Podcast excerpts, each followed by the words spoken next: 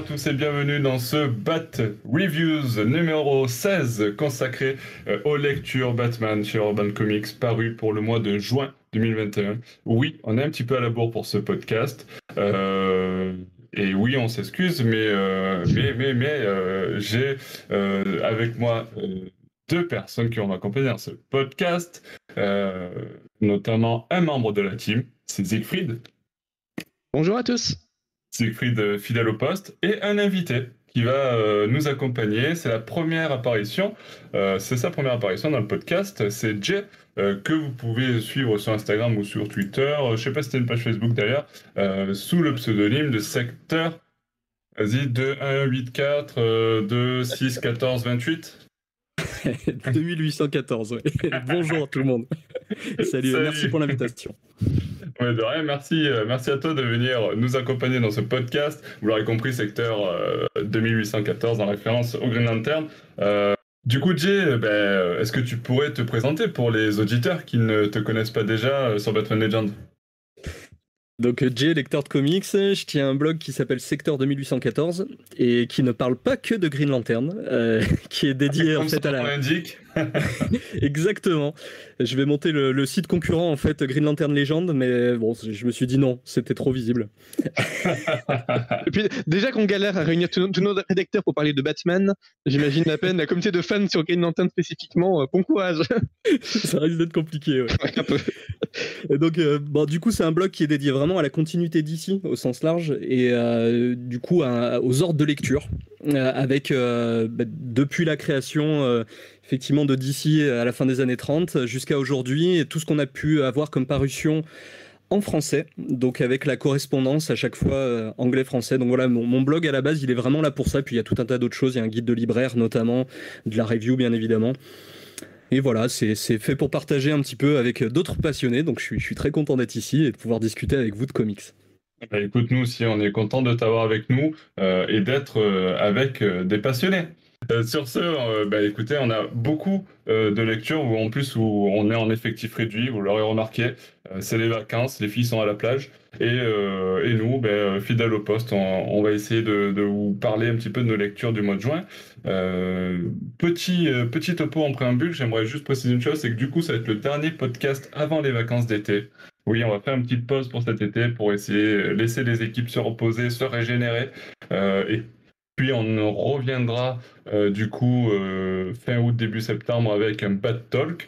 Euh, et puis on reprendra notre rythme de croisière à, la vitesse de deux podcasts par mois avec en alternance des Bad Reviews et des Bad Talk.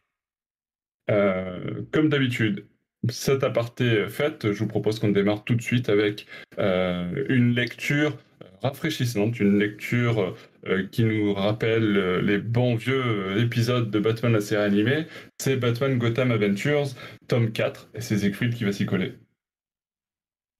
Alors Gotham Adventures, vous connaissez, on n'en parle pas trop d'ailleurs sur Batman Legends, puisque c'est publié dans la gamme Urban Kids, et ce sont des rééditions de, comics parus il y a 20 ans et qui faisaient plus ou moins suite à la série animée, enfin ça se situait dans la même continuité avec le, le même graphisme.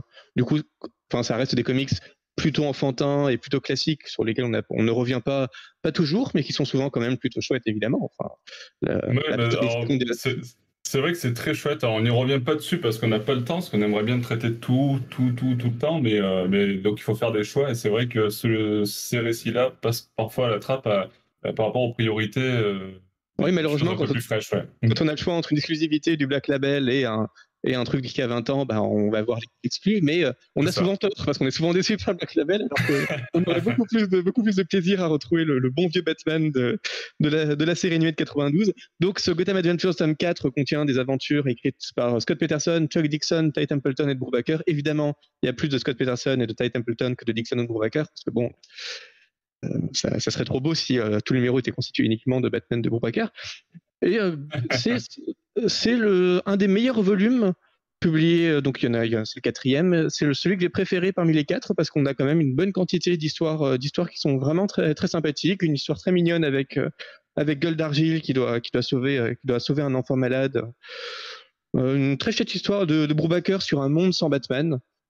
Et une réflexion qui est même assez fine, où on imagine, enfin Bruce a une vision d'un monde où il ne serait pas devenu Batman, où ses parents, enfin ses parents n'auraient pas été assassinés, et où il, épouserait Catwoman, il aurait, il aurait deux enfants, enfin il vivrait une vie de playboy millionnaire relativement, épanouie, mais évidemment à côté de ça, ses Robins tourneraient tous, tous mal puisqu'il n'aurait pas eu la, il n'aurait pas eu la protection et l'éducation morale de, Batman, Gordon serait assassiné, etc. Et donc là, c'est une méditation sur euh, est-ce que Batman peut vraiment être heureux ou est-ce qu'il sacrifie son bonheur pour, euh, euh, pour, pour, aider les autres. Ça, finit un peu vite parce que malheureusement dans le domaine enfantin, donc on, passe une dizaine de pages à voir un peu cet univers alternatif et puis ça s'achève un peu brutalement. Il y a pas de, ça, ça va pas plus loin, mais ça reste quand même très très chouette et c'est une très bonne réflexion hein, initiée justement auprès d'enfants qui commencent à lire un peu un peu du Batman et qui voient que à quel point Batman ça peut aller loin quand même. Bah, on a même une, sympathique réécriture de 12 hommes en colère. Carrément, on révise un peu les classiques, même si. les classiques du cinéma. Voilà, malheureusement, le film n'est pas cité, alors que ça aurait pu être une bonne incitation à le voir, mais enfin, c'est toujours chouette de, voir ça. Euh... On lui compter sur le podcast de Batman Legend pour faire la référence. Bien sûr, oui. Et, euh, on... a une, très, une autre très jolie histoire sur laquelle je voulais attirer l'attention, avec le, sur le Chapelier Fou, qui de nouveau revient sur ce thème euh, décidément étonnamment présent du Batman heureux, puisque le Chapelier Fou invente un. Vous, savez, ce sont les appareils de Chapelier Fou qui, par lesquels il hypnotise les gens. Et euh, il, permet à Batman d'être heureux, de vivre une routine où il n'arrête pas de sauver des gens et d'affronter du super vilain. Et, il faut un, certain épanouissement à ça. Et euh, Batman finit par, se rendre compte qu'en fait, il n'est heureux que par hypnose. Et quand on lui demande, mais comment est-ce que tu as fini par te rendre compte alors que c'était tellement sophistiqué, il dit, bah, j'étais heureux. Et euh, je, suis Batman, je ne peux, pas être heureux. Donc, dès, que je me suis senti heureux, j'ai su qu'il y avait quelque chose qui clochait. Et bon, ben, c'est quand même, c'est assez fort. c'est, ouais, beau, ça revient euh, d'ailleurs à, une discussion un peu qu'on a eue sur le dernier podcast. Mais, euh, Oui, tout à fait, oui. et voilà, dans un, dans un volume qui est adressé au 6, c'est quand même quelque chose d'assez, d'assez fort. Et euh, évidemment, comme c'est un, volume un peu pédagogique, chaque, chaque aventure est précédée d'une fiche d'identité du super vilain ou du super héros qui est, présenté. Donc c'est vraiment un excellent volume à acheter. Bon, je vous le dis, pour moi, c'est le meilleur Gotham Adventure sorti euh, jusqu'à maintenant. À la fois parce que c'est une très bonne initiation à cet univers et qu'en plus on a quelques aventures qui sont même rafraîchissantes euh, pour nous, évidemment un peu un peu simple, enfin un peu enfantine, mais quelques-unes qui vont quand même relativement loin et qui pour des lecteurs jeunes peuvent vraiment les leur prouver qu'on peut aller assez loin dans les histoires qu'on raconte de Batman. c'est un volume que je recommande. c'est vrai que c'est pas mal. Après, moi, je, je, crois que je n'ai pas lu encore ce, tome-là, mais, euh, mais tous les récits euh, inspirés de la série animée, il y avait Batman Adventure, il y a eu Batman et Robin Adventure, et maintenant Batman Gotham Adventures.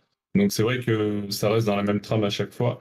Et euh, ce qui est intéressant, moi, je, sais que je, souvent, quand ben, je dois faire un petit cadeau à, à quelqu'un de plus jeune, le fils d'un ami, etc., et que du coup je cherche un petit livre, je, me tape souvent dans cette collection parce que du coup comme ça, hop, je l'initie un peu à Batman euh, et de belle manière, donc c'est cool. Un peu de lobbying, c'est toujours sympa. c'est mon lobbying à moi. Euh, bon, ben, Gotham Adventure, vous l'aurez compris, euh, petite recommandation de Siegfried. Et, justement, Siegfried, tu as gardé la parole pour ce deuxième, deuxième récit. Parce qu'il y a certains euh, récits euh, de cette collection, euh, se nomme Batman Arkham, que tu avais plutôt apprécié, d'autres que tu n'avais pas trop apprécié, même si les Batman Arkham sont tu as plutôt apprécié par rapport au Batman mythologie. Mais parle-nous de ce Batman Arkham consacré au pingouin. Qu'en as-tu pensé Oui, tout à fait. Donc, c'est une collection d'anthologies qu'on aime beaucoup chez Batman Legend. D'ailleurs, on en parle à chaque fois avec beaucoup d'enthousiasme, quel que soit celui qui le lit, qui le lit ou qui le, qui le présente. Donc, il fait vraiment, ça fait vraiment l'unanimité chez nous. On avait notamment beaucoup aimé le numéro sur Poison Ivy, qui contenait beaucoup de numéros assez mémorables. Donc on vous renvoie au, podcast précédent qui, le détaillait. Donc globalement, c'est vraiment une des anthologies qu'on attend régulièrement. Autant je suis souvent déçu, comme tu le disais, par les mythologies, autant ça, c'est un format qui, reste relativement solide. Et le pingouin, c'est probablement le volume qui m'a le moins, le, moins plu des, quatre. Ah. Euh, bon, déjà parce que le pingouin, c'est un personnage qu'on apprécie tous parce que c'est un personnage qui est assez présent, qui a son charme, qui a son physique, etc., mais qui n'est pas un personnage doté d'une très grande profondeur. Enfin, ça reste euh, un aristocrate euh, court sur pattes avec un décrochu et qui utilise des pingouins et des parapluies. Enfin, globalement, c'est, ça reste beaucoup moins profond que euh, Double Face ou Apollinavi, par exemple, pour citer d'autres super vilains qui avaient eu les honneurs des volumes précédents. Et effectivement, on se rend compte que la plupart des histoires tournent quand même globalement en rond sur ces sujets-là. Donc, quand les scénaristes veulent être originaux, ils vont les fouiller l'enfance de euh, l'enfance du pingouin pour montrer que Oswald était déjà persécuté quand il était enfant et donc il va se venger une fois adulte de ceux qu'il avait persécuté quand il était enfant. Et c'est un scénario qui revient plusieurs fois. C'est dire à quel point les, scénaristes ont du mal à, se, réinventer. Donc c'est, un volume qui est euh, assez décevant de ce point de vue-là. Euh, sur Poison Ivy, j'avais trouvé que beaucoup de récits répétaient aussi la même trame, mais à chaque fois que c'était répété, on sentait que le scénariste voulait vraiment raconter son histoire définitive de Poison Ivy. Donc il y avait vraiment une ambition scénaristique, une ambition graphique qui faisait qu'il y avait une succession d'histoires assez similaires les unes aux autres, mais toutes assez inoubliables et vraiment très fortes. Donc ça, rendait le volume vraiment euh, assez percutant. Là où sur celui-là, on a beaucoup de récits qui sont moyens ou moyens faibles, euh, gentillés sans plus, et aucun qui prouverait vraiment à quel point Oswald Cobblepot pourrait être, euh, un personnage, vraiment intéressant. comme d'habitude avec ces anthologies, on a les les, tout premiers, les toutes premières apparitions du pingouin, donc par Kane et Finger en 41. On saute très très vite aux années 60, parce que évidemment, il faut montrer le pingouin pendant, les années 60, le pingouin qui, euh, qui précède ou qui, qui, vit simultanément à la série de, 66, qui a vraiment permis de faire revivre le pingouin dans, les comics aussi et de le faire revivre dans l'imaginaire populaire. Et on passe immédiatement aux années 80, qui sont les années sur lesquelles les auteurs de ces anthologies euh, ont une, prédilection assez manifeste, puisqu'on a une, euh, pratiquement les trois quarts des récits datent de la fin des années 80, début des années 90. Donc, on a vraiment une surreprésentation de cette période qui est d'ailleurs plutôt justifié parce que ce sont les meilleurs comics, mais c'est vrai que c'est un peu étrange toujours dans une anthologie de, de voir une période, euh, une période, enfin de ne voir qu'une période et pas du tout, pas du tout les autres. Euh, des récits qui sont souvent un, peu moyens. Euh, il n'y a pas de, grosses évolutions comme on peut l'avoir. Par exemple, dans des Batman mythologie, il y a parfois trois parties distinctes ou ce genre de choses. Là, on, on a pas. Dans l'Arkham, c'est purement chronologique. Et bon, bah, évidemment, comme on s'en doute, le pingouin des années 40 c'est une des années 60, c'est un pingouin un peu clownesque. Donc, il va utiliser beaucoup de parapluies, beaucoup de pingouins et beaucoup de gadgets un peu ridicules. Et celui des années 80, c'est un pingouin qui va beaucoup plus, beaucoup plus tuer, persécuter, torturer, etc. Mais en dehors de ça, c'est un personnage qui reste relativement similaire du début jusqu'à la fin, qui n'a pas de grande révision des origines, ou en tout cas pas, une grande révision sur laquelle ces volumes insisteraient. Et il me semble quand même qu'il y avait un ou deux récits qui m'avaient assez plu, mais peu, peu, peu, je regarderai plus dans mes notes, mais c'était pas. Il y, a, il y a par exemple un récit, bon, on va dire que je fais une, une fixation, mais euh, d'Alan Grant, qui est, qui, est, un des meilleurs, évidemment. Encore bon, bah, Alan Grant. Alan Grant. Encore Alan Grant, oui, oui, toujours Alan Grant. Une histoire un peu recherchée avec un pingouin qui se fait passer pour mort. Et euh, bah, curieusement, les deux tiers de l'aventure sont consacrés au fait qu'il se fait passer pour mort. Et euh, évidemment, c'est juste, euh, c'est juste un truc. Une fois qu'il revient à la vie, il met en place une manœuvre, euh, un peu une manipulation un peu quelconque, qui se donne voir été par Batman et c'est fini. Enfin, de temps en temps, voilà, il y a une, bonne idée qui, qui est vraiment très chouette au début, qui prend pas mal de place, et puis en fait, c'est juste une aventure quelconque du pingouin à nouveau, qui rend le tout assez peu, assez peu oubliable. Euh, on a même des trucs un peu bizarres. On a deux, deux, deux histoires différentes dans lesquelles le pingouin va aller kidnapper une femme et donc Batman va, parce qu'il veut vivre l'amour, enfin ce genre de choses, et Batman va la sauver. Donc c'est pas, enfin voilà, chaque, idée est un peu répétée, c'est un peu dommage. on a même, on a même un récit de, Strander, donc là on peut se dire bon Strander c'est quand même un sacré scénariste. c'est un, une mini-série assez longue qui s'appelle Le Pingouin triomphant, où le pingouin entend des journalistes dire que les vilains sont des victimes de leur obsession, de leur obsession pour Batman, donc pas vraiment des coupables. Et euh, sans cette obsession pour Batman, il pourrait faire beaucoup de bien à la communauté. Et euh, en entendant ça, il décide de se ranger. Donc, c'est juste une copie à 300% de The Dark Knight Returns et de l'arc de, Harvey Dent dans The Dark Knight Returns avec son psychiatre qui le réhabilite en estimant que, le coupable c'est Batman, ce, ce, ne sont pas les criminels parce que c'est Batman qui, euh, qui, fait des criminels des criminels alors qu'il pourrait faire tomber la communauté. Enfin, c'est exactement du, du, pur copier-coller. Enfin, c'est vraiment un peu, un peu triste de voir à quel point ces scénaristes ne parviennent qu'à raconter la même chose les uns que les autres ou des choses qu'ils ont déjà vues ailleurs. C'est euh, donc finalement les seuls scénarios qui ressortent un petit peu, ce sont les scénarios dans lesquels vraiment on a une violence du pingouin, dans lesquels on fait ressortir son à quel point il est euh, horrible, à quel point il peut être brutal, parce que ça lui donne un côté edgy qui finalement donne un peu de personnalité aux histoires sans que ça les rende non plus euh, exceptionnelles ou originales. L'histoire que j'ai préférée et de très loin, c'est euh, un récit de Doug Mensch avec Kelly Jones. Bon, bah, évidemment, déjà, c'est un, tandem que. Déjà, c'est un tandem pas mal. Oui, c'est un, un plutôt costaud qui a fait, fait pratiquement que des bonnes choses, qui a une vraie, euh, une vraie patte à la fois scénaristique et esthétique et euh, qui en l'occurrence vaut vraiment pour le dessin de Kelly Jones, c'est exceptionnel, avec un pingouin qui est complètement tassé, avec un nez particulièrement long et crochu. Enfin, c'est vraiment un des récits qui met le plus en avant ce côté monstrueux du pingouin, et évidemment un Batman euh, hyper gothique avec des épaulettes impossibles. Enfin, c'est Jones qui s'amuse vraiment à fond avec ces, concepts-là. Même Bullock et Alfred ont des apparitions qui sont, absolument hilarantes. Et euh, c'est vraiment une histoire qui a beaucoup de personnalité, assez drôle, qui déploie une vraie imagerie et qui parvient bien à, à faire ce que Munch et Jones savent faire, c'est-à-dire mettre des touches d'humour qui sont vraiment très réussies dans, un récit qui par ailleurs et déploie une imagerie gothique assez, assez, macabre. Donc c'est le récit à lire du, volume, mais qui ne justifie pas du tout hein, l'achat du volume, bien sûr. Euh, et le dernier récit aussi est pas mal. Pour le coup, je ne connaissais pas le duo qui, qui en était l'auteur. Donc c'est Franck Thierry au scénario et Christian Duce au, dessin. Récit de, 2013. Un, une histoire. Ouais, voilà, c'est assez rare d'ailleurs parce que la plupart des, de ces anthologies, si je me souviens bien, ont un dernier récit qui date des années 2000 au mieux ou euh, parfois et, euh, presque systématiquement quand ils ont un récit qui est un peu récent, le dernier récit des anthologies est vraiment médiocre et du coup on finit vraiment sur la pire impression possible. Et euh, là pour une fois il finit sur quelque, une histoire un peu mineure, mais avec un avec un, un, pingouin qui est impitoyable, qui est sournois, qui est malin, qui donne vraiment une impression de puissance dans un récit dans lequel il n'y a pas Batman. Et ça, c'est vraiment le genre de récit qui peut, qui, enfin, qui donne une image impressionnante du pingouin, qui peut donner envie de le retrouver. Donc, c'est le genre de récit. En fait, on aurait aimé ne voir que ça dans toute l'anthologie que des histoires comme celle de Munch et Jones ou celle de Frank Thierry et Christian Tucci, des récits qui vraiment montrent à quel point le pingouin c'est un personnage qui est fort.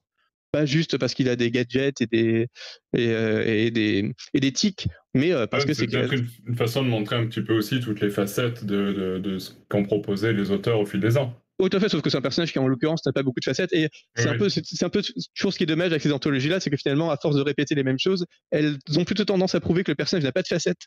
Là où leur but, ça serait plutôt de devoir montrer que le personnage a plein de facettes, qu'il est riche, etc. Ce que réussissait relativement bien le volume sur Ivy et ce qui est plutôt, euh, ce qui est plutôt raté là. Et évidemment, l'un des défauts de ces anthologies, c'est qu'on a relativement peu de, de notes replaçant le personnage dans un contexte. En l'occurrence, on a uniquement une préface une préface qui fait un peu moins, de deux pages, et on n'aura ensuite plus aucune explication, pas de postface, etc. Donc ça fait relativement pauvre comme appareil critique. Et euh, on sent que l'auteur de l'édito est un peu cinéphile parce qu'il doit consacrer, euh, enfin il doit consacrer cinq ou six lignes. Enfin, il, s'attarde vraiment très longuement sur la filmographie de Burgess Meredith, euh, Burgess Meredith qui est donc l'acteur qui a incarné le pingouin dans la série de 66. Et, euh, mhm. et vraiment, il va dire oui, regardez, il a joué pour euh, Lou Beach, il va dire dans quel film de Lou Beach il a joué, et il a joué pour euh, tel autre réalisateur, il va, il va dire pour quel autre film. Enfin, il rentre dans des détails sur la filmographie de, de, de Meredith qui n'ont clairement pas leur place dans une, dans une, une, une, une notule historique de, de, moins de deux pages. il y a certainement énormément de choses à dire. Et par exemple, il passe extrêmement vite sur Burton, alors que je ne sais pas pour vous, mais en l'occurrence, quand je pense au pingouin, je pense essentiellement à Burton, parce que pour le coup, bah oui.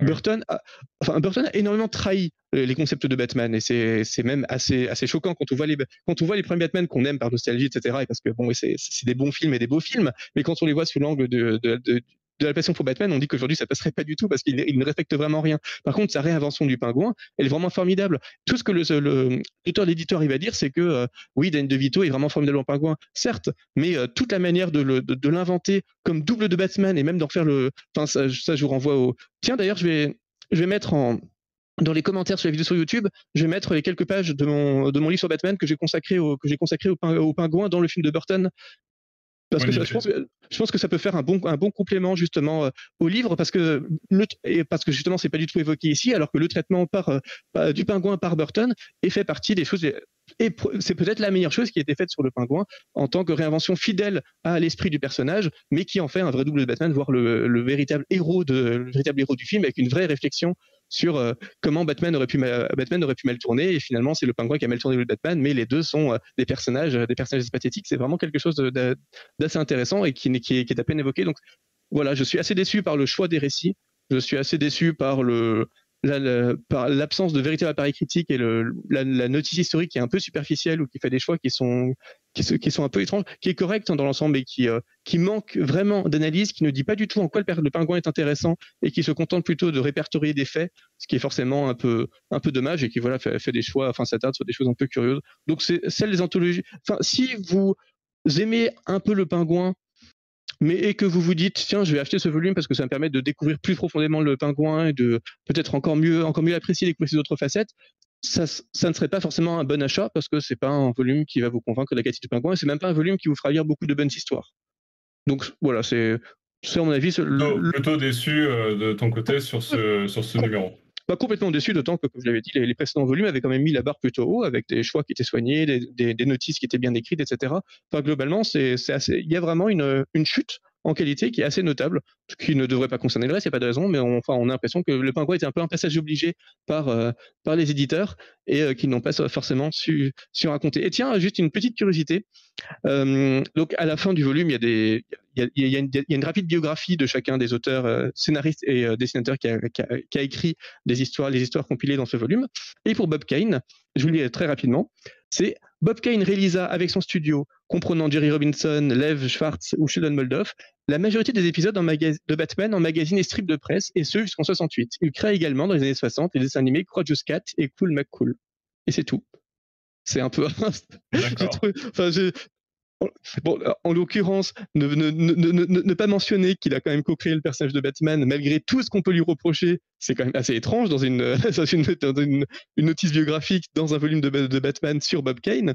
Et euh, enfin qu'on arrive à mentionner les dessins animés Courageous Cat et Cool McCool. Donc, je sais pas si vous avez entendu parler. Enfin, personnellement, si j'avais pas fait des recherches sur Bob Kane spécifiquement sur ça, c'est pas forcément un truc. Euh. parler de, de ces trucs-là. Donc, pourquoi dans une notice qui fait cinq lignes, on parle des dessins animés dont personne n'a parlé alors, et on ne mentionne pas son rôle dans la création de, Batman, c'est assez étrange.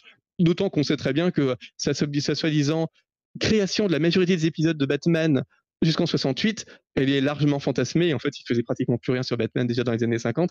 Bon, enfin voilà, j'ai vraiment euh, Disons que généralement DC et Urban ont tendance à trop mettre Bob Kane en avant. On sait d'ailleurs que légalement, dans tous les volumes Batman, on a à chaque fois Batman créé par Bob Kane avec Bill Finger. C'est même pas Bob Kane et Bill Finger, c'est vraiment Bob Kane qui est mis en ah, avant avec l'éventualité de Bill Finger. Alors que c'est très bien que Bill Finger fait plus que pour que, Kane, mais enfin bref, euh, pourquoi pas. Mais euh, on, a, du coup, on a vraiment ce paradoxe entre une mise en avant un peu excessive de, Bob Kane, qui en plus est récente parce qu'avant avant ça, on ne parlait évidemment que de Bob Kane et pas de, pas de Bill Finger, et euh, ça contraste vraiment avec cette notice historique qui ne dit pratiquement rien sur Bob Kane et qui préfère parler de, des dessins animés complètement euh, c'est vrai que c'est assez, surprenant voilà plutôt que de, sa contribution à l'existence de Batman. Rien que ça. Voilà c'était une petite curiosité.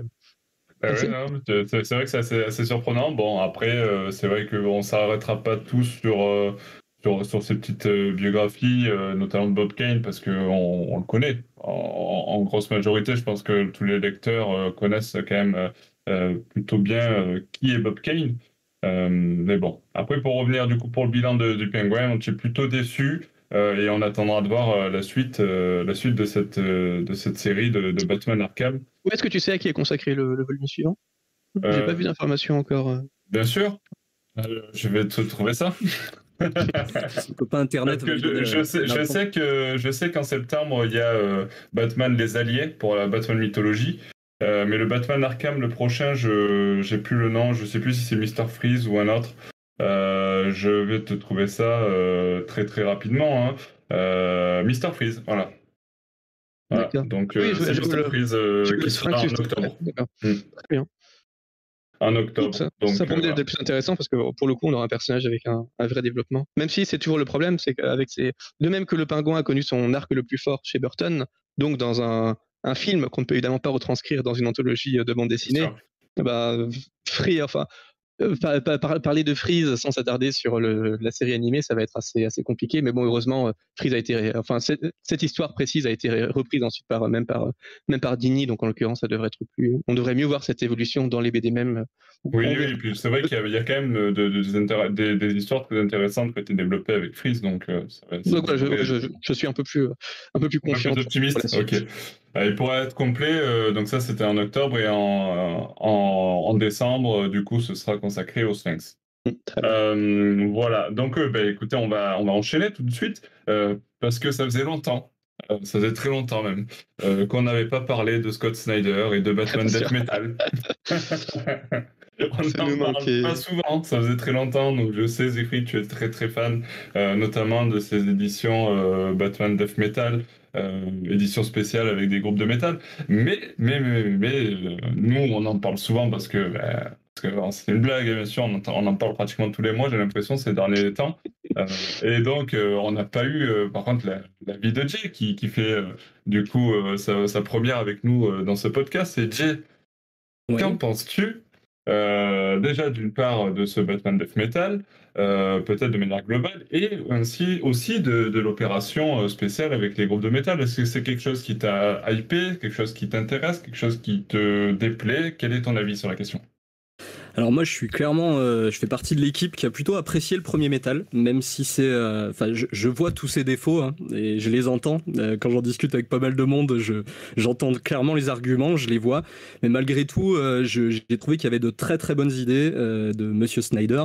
Les dessins de Capullo et voilà, ils sont efficaces. Ça, pour moi, ça fonctionnait relativement bien, même si le premier était relativement fouillis. Je trouve que le deuxième est un peu plus, euh, si, on reste vraiment sur la, mini-série, donc sur les, les, sept épisodes de Death Metal, ceux que j'ai lus en tout cas jusqu'à présent, je trouve que c'est relativement bien structuré. Il me semble que ça part quand même moins dans tous les sens, même si euh, il faut, euh, je pense, quand même un bon background du côté de DC et avoir lu déjà un petit peu la, continuité. Et notamment ce numéro 4, là, hein, qui, est, qui est un peu le, tournant de, de, de cet event de, donc consacré à, l'univers d'ici, notamment parce qu'il va explorer les, trois grosses crises euh, avec la, Crisis on Infinite Earth, Infinite Crisis et Final Crisis, et où euh, chaque personnage de la Trinité va être envoyé dans, dans, une de ces crises qui a mal tourné, euh, voilà pour Bon, je, vous passe les tenants, les aboutissants de, tout ça, parce qu'après, effectivement, c'est un petit peu complexe. Mais, mais voilà, moi, c'est quelque chose pour l'instant que j'apprécie. J'ai pas lu le, donc, ce, ce, numéro 4 là, qui était dans le, dans le tome 2. Euh, de, de, Death Metal. Pour le coup, j'ai lu, j'ai eu le 3 aussi. J'ai pas encore lu le tome 4, donc j'ai pas encore la fin. D'accord. Euh, c'est dans la pile à lire, c'est un des, prochains effectivement que, je veux dire. Donc j'attends de voir un petit peu où ça va nous mener, mais pour l'instant, euh, le voyage, moi je l'ai trouvé plutôt sympathique sur ce Death Metal. Ouais, bah après c'est vrai que c'est très irrégulier, enfin, en tout cas de, des avis, de, si je fais un petit peu un résumé, on va dire, de, des avis qu'on peut recevoir à droite et à gauche, c'est assez régulier dans, dans ce que les, les, gens vont penser de, de, de, du récit. Donc euh, c'est un peu c'est un peu ce côté-là qui, est qui, qui assez spécial. Après, euh, ça reste du Snyder, on sait comment il est, il met toujours plus dans, son, dans ses récits, toujours aller plus loin dans ses concepts, dans ses, dans ses idées, dans ses envies, dans ses délires, j'allais le dire, des fois même. Mhm. Mais, euh, mais voilà, après, ça reste quelque chose de, de, surprenant. comme tu disais tout à l'heure, c'est pas quelque chose à mettre entre les mains d'un débutant, mais mais bon, voilà. Et, pour revenir sur ces éditions spéciales avec euh, les groupes de métal, euh, c'est donc ces, ces, fameuses euh, éditions spéciales. on a eu, on a eu, je, ne sais même plus les, noms des groupes exactement. la Punacoil, Sepultura. Je ouais, merci. Y en a quelques-uns. Ouais, ouais. Là, c'est là, cette, ce mois, enfin, le mois dernier, mois de juin, c'était Opeth Édition. Donc, c'était le, groupe Opeth. Je sais pas si je le prononce bien, mais voilà. Euh, donc, euh, est-ce que c'est quelque chose qui t'a qui plu du coup ça? C'est vraiment, euh, enfin, il y a ton âme de collectionneur peut-être qui s'est réveillé en voyant ça ou? Absolument pas. Non, non, non, ça, ne m'attire pas du tout. Pourtant, je suis, plutôt branché métal dans, dans l'absolu. Ça fait partie des, enfin, voilà, des, styles musicaux que j'écoute très, très librement. Après, là, ce qu'ils proposent, je trouve que c'est, enfin, c'est des groupes de métal assez typés. C'est pas du tout dans cette branche-là que, que, je mets mes oreilles. Euh, même si, au pet, là, j'ai écouté par exemple aujourd'hui pour me mettre un peu dedans, me dire, tiens, on va, quand même euh, voilà, se rafraîchir un peu les oreilles, voir un peu ce que ça donne. C'est assez surprenant. C'est un groupe qui a vraiment des, des choses très, très différentes dans sa discographie, des choses assez violentes et des choses très très mainstream après que s'écoute vraiment très bien. Je vois pas trop l'intérêt dans, dans, la mesure où les groupes en question, pour beaucoup, ils ont quasiment aucun lien avec euh, Batman et avec l'univers d'ici. Effectivement, tu mets le point, le, doigt, le, doigt sur un point euh, qu'avait relevé Siegfried, c'est que même euh, dans, les, dans ces numéros spéciaux, ils, ils mettent parfois les, inter... enfin, ils mettent une petite interview de, de, membres du groupe ou quoi, et c'est vrai que ben, tu sens que c'est vide parce que ben, ils ont rien à dire sur Batman, quoi. Donc, euh, euh c'est vraiment purement marketing et il n'y a, y a, aucune idée, euh, peut-être, tu vois, de, que ce soit un groupe qui aurait ben, peut-être Batman ou qui s'intéresse au truc d'une façon ou d'une autre. En tout cas, c'est comme ça que, on, en avait parlé avec Siegfried il, il y a, quelques mois d'ailleurs. Oui, à chaque fois, il pose la question quel est votre sentiment par rapport à, à, DC Comics et au fait d'être présent dans un projet DC Comics Et euh, si vous rencontriez Batman, qu'est-ce qui se passerait? Et à chaque fois, les réponses sont extrêmement plates. Et là, en l'occurrence, ça se résume à, enfin, je sais plus qui, qui, qui dans le groupe euh, répond, sans doute le, le, lead, euh, qui, qui, dit Je ne vois pas le, rapport avec les super-héros. Et si Batman était réel, il, il, nous botterait le cul, mais il n'est pas réel.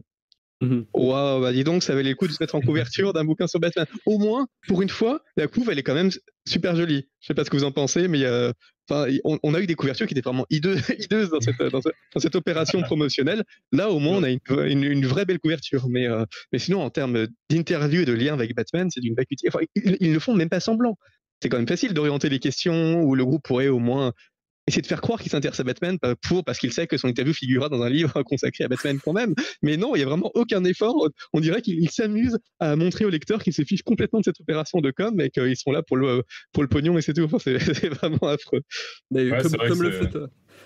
Pardon, excuse-moi, mais comme le fait de, de, l'avoir euh, diffusé au moment du, du Hellfest, le premier euh, métal pour le coup, et d'ouvrir ça euh, comme première lecture pour certaines personnes qui n'ont jamais lu de Batman, enfin, c'est pas du tout adapté, c'était vraiment artificiel, monté de façon complètement artificielle pour euh, essayer de vendre avec le nom Batman, avec le côté un peu gothique euh, qui colle au métal, mais bon, de très loin quoi. D'autant que les aventures elles-mêmes n'ont rien à voir avec la musique métal, à part, euh, je ne sais plus quelle aventure dans laquelle une version de, Super, de Superman, je crois, une espèce de guitare électrique qui envoie des ondes, enfin un gros délire, mais je crois que c'est la seule, la seule référence à une musique vaguement métalleuse dans l'intégralité de métal, et ça peut faire quelques planches. Enfin, c'est, ça vient vraiment de, de nulle part, même, même comme hommage au métal, c'est vraiment artificiel. C'est, un peu Il y avait un truc absolument, euh, absolument génial, par contre, ça, ça fait partie des choses que j'aime chez Snyder, euh, enfin pas le côté too much, hein, mais dans le, dans le premier métal du nom, il y avait un épisode où il jouait avec les notes de musique. Et notamment, euh, on avait un espèce de groupe sur scène qui était euh, monté dans un espèce d'univers euh, complètement délirant par John Kent et Damien. Ils se mm. retrouvaient avec des instruments et en fait ils utilisaient des notes. Alors c'est difficile à retranscrire sur à l'écrit. Ils utilisaient les notes C et D, du coup Do et Ré euh, c'est l'écriture anglaise des notes. Et en fait, ils, ont joué avec un, code qui était donné pour, euh, pour Clark et Diana. Et ça, c'était super bien trouvé, mais c'était pas très bien amené. Dans la forme, c'était pas bien fait, mais l'idée en elle-même, j'ai trouvé que le lien était bien fait, quoi. Ouais, c'est vrai, c'est vrai, ça, c'était intéressant. après, voilà, il a des bonnes idées des fois, Snyder, mais c'est juste qu'il sait pas se limiter, euh, il veut aller toujours plus loin et que bah, il finit toujours par se, se ramasser, j'ai l'impression. c'est pour ça qu'on on a toujours cette impression à la fin de, déception, euh, souvent en tout cas, peut-être pas tout le monde et pas tout le temps, mais, euh, mais enfin voilà, c'est un ressenti euh, général hein, quand on retranscrit là aussi. Quoi. Ouais. Après, pour les couves, il y en a une qui va venir un peu plus tard, qui est consacrée à Ozzy Osbourne, que moi je trouve sympa aussi. mais on en reparlera peut-être dans un autre podcast. Et, vous pourrez voir les couves du, fameux album directement sur Internet. En tout cas, on les partagera quand ça sera. Euh, l'heure de leur sortie. Je crois que c'est sur le septième numéro, donc c'est le dernier si je, ne m'abuse. Euh, et euh, bon, ben voilà, un petit point pour Batman Death Metal. Ça faisait longtemps qu'on n'en avait pas parlé, donc il fallait, fallait faire un petit point. Il fallait, oui, absolument. Refaire un troisième coup de gueule là-dessus. Voilà, fermons cette parenthèse et ouvrons une autre grande parenthèse des récits dont on n'avait pas parlé depuis extrêmement longtemps, encore une fois. Injustice.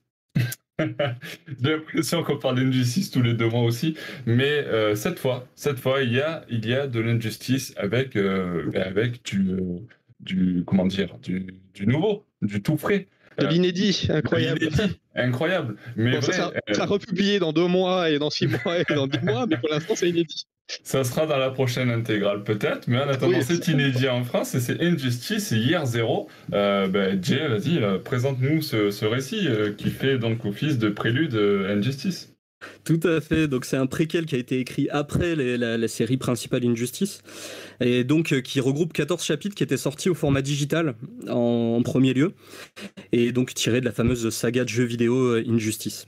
Donc on se retrouve dans, un monde alternatif créé par Tom Taylor, qu'on retrouve par, ailleurs sur DC's, et avec euh, trois dessinateurs dont Roger Antonio, qui fait la plupart des, numéros. Mm.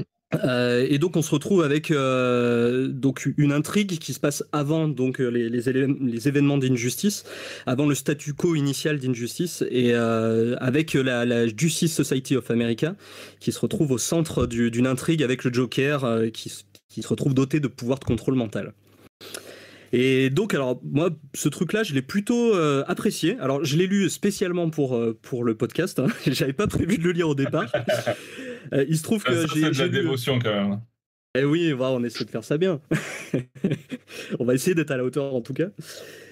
du coup, moi, j'avais lu que Injustice année 1. Dans l'opération de l'année précédente, donc euh, j'ai pas lu la suite, toutes les années effectivement qui sont sorties ensuite, mais je trouve que ce prélude marche bien. Euh, il amène vraiment le, donc le statu quo initial, notamment avec le, triangle entre Lois, le Joker et Superman. Je trouve ça plutôt bien fait, plutôt efficace. Ça reste assez simple dans le déroulé. Alors, est-ce que le fait que je l'ai lu en numérique, donc euh, c'est un format assez linéaire, euh, on va avoir vraiment le système de 2-3 cases qui se suivent à chaque fois. Euh, je pense que dans les versions album, effectivement, on n'aura pas du coup de pleine page comme ce qu'on peut avoir dans une œuvre qui est pensée pour être directement imprimée. Donc ça, donne un côté assez linéaire, mais finalement ça fonctionne bien avec le style de Tom Taylor. Et euh, moi, j'ai passé plutôt un bon moment. C'est une belle, euh, voilà, une belle surprise. Et pour le coup, si, si les dessinateurs, euh, voilà, ont la qualité de Roger Antonio sur sur la suite d'Injustice, voilà, que j'ai pas encore lu, effectivement, année 2, etc. Ça, ça me donne envie peut-être d'aller jeter un œil. Disons que c'est assez inégal. Ouais, pour le dire vraiment très, très, très poliment, oui. D'accord. Non, non, ouais, ouais, non, Injustice, il y a de très bonnes idées. Euh, bon, on en reparlera plus tard. Euh, je vais, laisser, je vais vous laisser conclure euh, Year Zero, mais on, reviendra après parce qu'il y a toujours l'intégrale qui est publiée aussi au mois de juin, donc on va faire rapidement en parler. On fera le point à ce moment-là. pas de souci. Bah, du coup, je sais pas, Siegfried, ce que tu en as pensé? Alors moi j'étais beaucoup plus sceptique que toi. Bon déjà parce que je trouve que le monde d'Injustice n'avait pas forcément le besoin de préquel. Enfin déjà que la, la série Injustice 1 servait de préquel aux jeux vidéo, commencer à raconter le préquel du préquel, bon, on commence à aller un peu loin dans, dans, une démarche opportuniste, mais surtout, enfin, ce que j'aimais bien dans le principe des, comics Injustice, c'est qu'on arrive, on débarquait dans un monde qui est assez similaire au monde canon de, de, de Batman, Superman, etc. Au monde de DC tel qu'on le connaissait et qu'on voyait comment il commençait à, à, dériver vers quelque chose de, tota-, de, totalement différent et vers un concept totalement neuf, original et un peu fou de Tom Taylor. Du coup, revenir un an avant euh, que ce monde normal ne commence à devenir bizarre, ça implique vraiment qu'on revient à, une époque où c'était encore plus normal. Donc pour, le coup, on est vraiment très très très très loin du Superman qui veut devenir dictateur. Et donc on se demande un peu ce que le comic va essayer de, poser pour la suite, sachant qu'il peut rien poser pour la suite puisqu'on était déjà à une espèce de degré zéro au tout début des comics Injustice. Et donc ce qu'il veut poser pour la suite, c'est en gros Taylor s'est dit tiens j'ai parlé de tout le monde dans mes comics Injustice, mais j'ai pas parlé de la JSA. Donc je vais faire un comics où je vais tuer tous les membres, tous les membres de la JSA, parce que comme on n'en parle pas après, bah, il faut bien qu'on en parle à un moment donné. Et comme euh, tout le monde aime bien mes, mes DCs, bah, je, vais, je, vais, tuer tout le monde parce que j'ai rien d'autre à faire. Et euh, ce qui fait.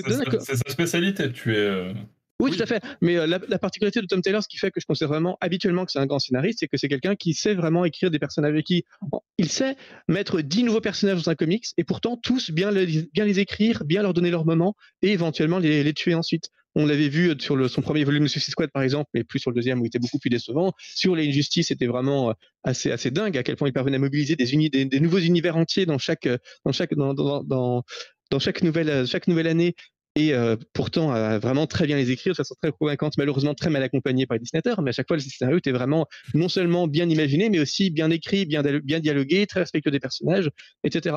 Là, j'ai trouvé que c'était beaucoup moins le cas, bon déjà parce qu'on ajoute toute la JSA, du coup ça fait quand même un beau paquet de monde dans un comics qui est tout de même relativement court, et euh, le comics m'a paru plus préoccupé par les, par les par le fait de devoir tuer les personnages que, euh, par que de prendre le temps de vraiment les faire vivre la plupart n'ont même pas un, éphémère petit moment pour euh, donner l'impression d'exister et euh, sont tués vraiment, sont tués vraiment tout de suite. Et finalement, on passe plus de temps et vraiment beaucoup de temps à expliquer l'origine de l'espèce de, gadget magique que le Joker va utiliser ensuite pour, euh, pour tuer toute la JSA, puisque ça, puisque ça, ça vient de lui. Donc, c'est un, gadget magique, c'est bon, c'est des comics, on accepte ce genre de délire, mais c'est pas la peine de passer 10 pages pour nous expliquer d'où vient ce gadget, alors qu'on sait que c'est un gadget débile de comics. Enfin, c'est bon, à aucun moment c'est un truc qui va avoir un statut particulier dans la suite. Donc, c'est donc on passe vraiment énormément de temps là-dessus qu'on aurait pu se consacrer à davantage approfondir les personnages ou la relation entre la JSA et, euh, et, la, et, la, JLA, qui est qui a, quelques jolis moments, hein, parce que bon, reste Tom Taylor, donc il sait quand même écrire quelques relations entre les personnages, mais globalement, c'est vite expédié et on passe énormément de temps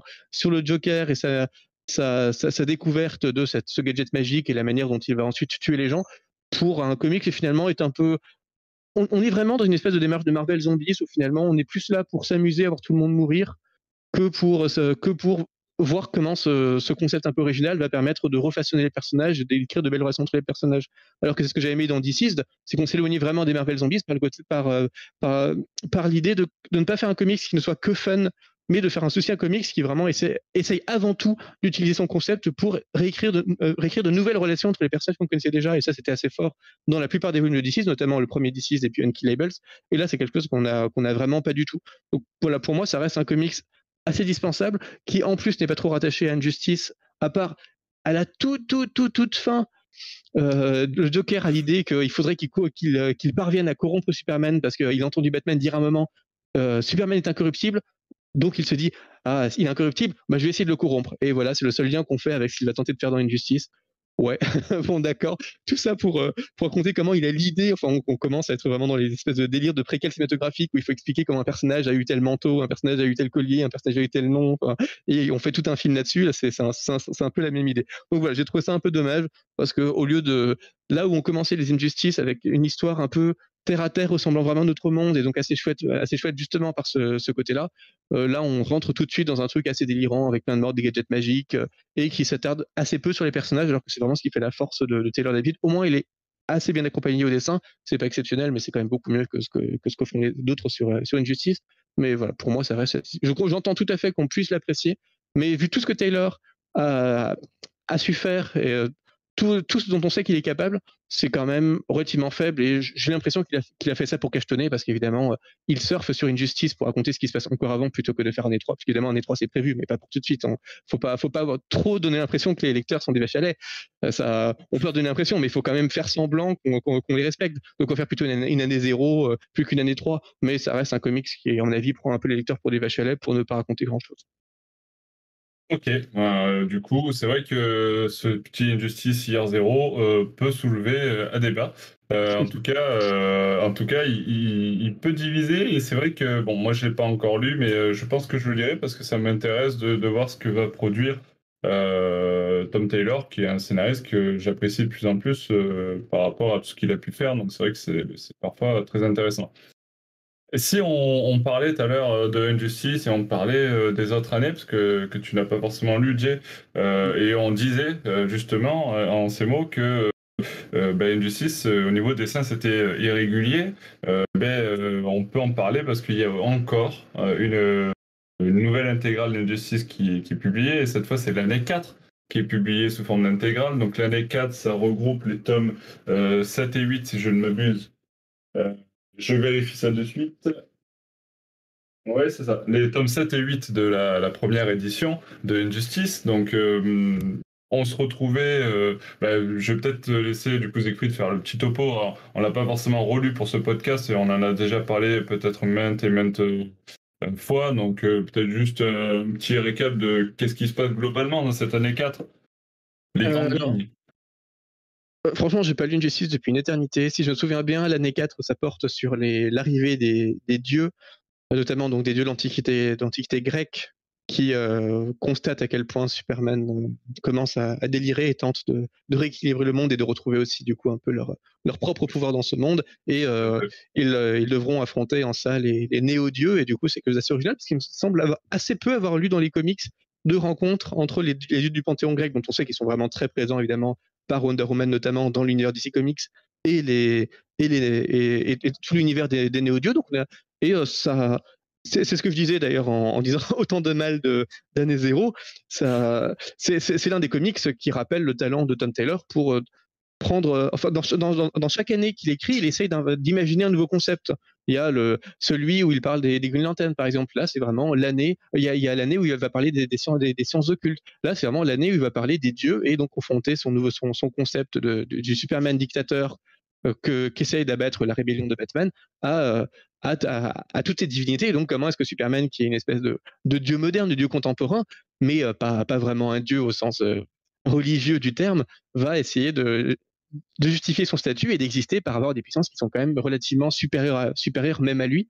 Donc c'était assez intéressant parce qu'on retrouve vraiment ce talent de Taylor pour prendre des personnages qu'on ne s'attendrait pas du tout à voir dans, dans cet univers-là et euh, savoir quand même créer des situations qui sont relativement crédibles euh, en termes de pouvoir et surtout en termes de personnages, savoir écrire de bonnes relations entre les personnages et un bon développement qui paraissent vraiment cohérents et respectueux de chacun alors même qu'on qu'on mélange des concepts qui n'ont pas l'habitude d'être mélangés et qui a priori ne vont pas très bien ensemble. Donc moi j'en ai gardé vraiment un très bon souvenir, même si voilà c'est c'est pas toujours très bien dessiné, mais euh, c'est même assez, assez mal dessiné. Enfin, c'est vraiment dommage. On, on se rend, en lisant ça, on se, on, se, dit que de nos jours, on ne, ne, confierait plus un truc aussi gros à des, dessinateurs aussi moyens. C'est vraiment dommage parce que ça pourrait être de très très très grands comics si euh, ce scénario était mis au service de, de, de, vraiment bons dessinateurs. Donc c'est vraiment du gâchis, mais ça, ça fait partie des, des, vraiment bonnes années, de celles qui donnent qui, euh, qui rebooste un peu le lecteur d'Injustice qui peut se dire oh, c'est encore long, il y a encore plein de volumes, et puis après Injustice 2, et puis Injustice à des 0, on va jamais en sortir. Mais ça fait partie des,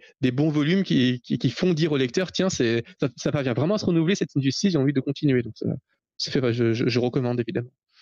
Ok, en, préambule du podcast, on savait pas ce qu'on allait dire sur année 4. Je trouve que tu t'es bien débrouillé, écrit. c'est là que les commentateurs vont me dire, mais année 4, c'est pas du tout pour les dieux, ça c'est année 5, tu as, tout confondu et du coup, rien de ce que je dis n'est crédible. Bah, si c'est le cas, bah, mettez-nous tout ça dans les commentaires.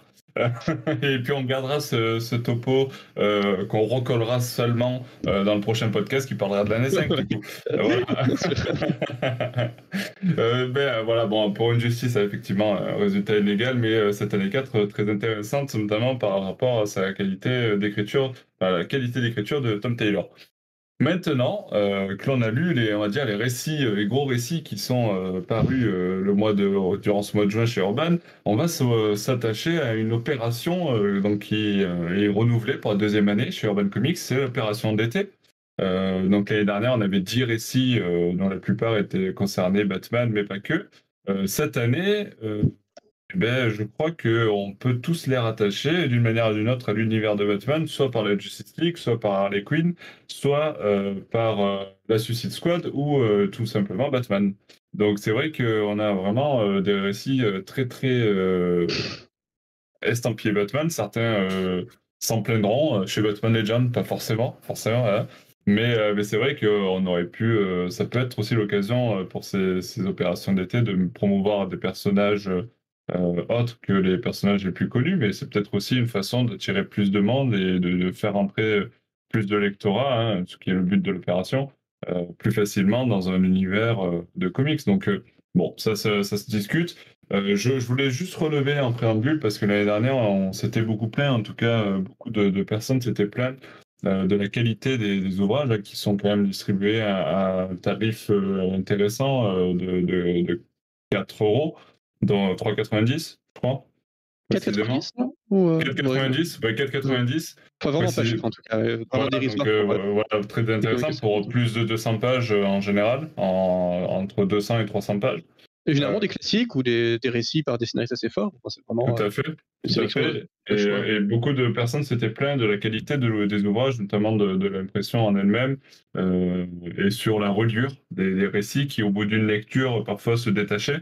Et je n'ai pas vu de retour euh, comme ça cette année, donc peut-être la preuve que Urban Comics s'est amélioré euh, sur ces collections-là. je, crois, surtout qu'ils ont fait des volumes plus courts, là où il y avait un ou deux volumes l'année dernière qui étaient vraiment particulièrement massifs et sur lesquels il y a eu beaucoup de... Ouais, peut-être. Peut-être que ça se joue euh, sur ça, mais il y, a se sont améliorés aussi. Effectivement, j'ai rien entendu non plus, donc. Euh. Ouais, donc euh, peut-être un, point d'amélioration qu'a réussi à avoir Urban sur ce côté-là. Et outre la qualité donc des, récits, on va dire purement, purement, comment dire, techniques hein, sur le côté de l'édition, passons maintenant au contenu de ces récits-là. Il y en a 10 au total. On va essayer de les passer rapidement, même si euh, mais à culpa, il y en a deux qu'on n'a pas lu ou relu pour vous en parler ce soir. Euh, on aurait compté plutôt sur les, filles de l'équipe pour vous en parler, mais elles n'ont pas pu se libérer ce soir. Euh, donc on va commencer par un Justice League versus Suicide Squad. et puis ben, c'est Jay qui va nous en parler. Ça marche. Alors du coup, ce, ce, ce numéro donc, qui correspond au tome 10 de la collection, euh, lui, il comprend du coup le, premier gros événement en fait de la période Rebirth, premier gros crossover, donc qui était en six numéros, une mini-série en six numéros, avec également euh, certains tie dans les séries Suicide Squad et Justice League.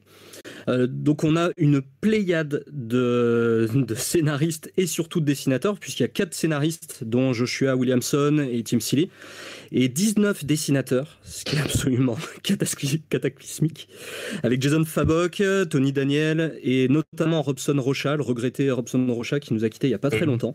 Tout à fait, donc euh, effectivement, c'est vrai qu'il nous a quittés euh, malheureusement suite à des problèmes liés au Covid euh, au Brésil le, dessinateur brésilien. Donc, moi, je l'avais croisé à Aix-en-Provence. Il était venu lors d'une petite convention à Aix-en-Provence. Donc, j'avais croisé cette occasion-là. Et donc, forcément, bah, je lui fais un petit, un petit coucou à lui et forcément.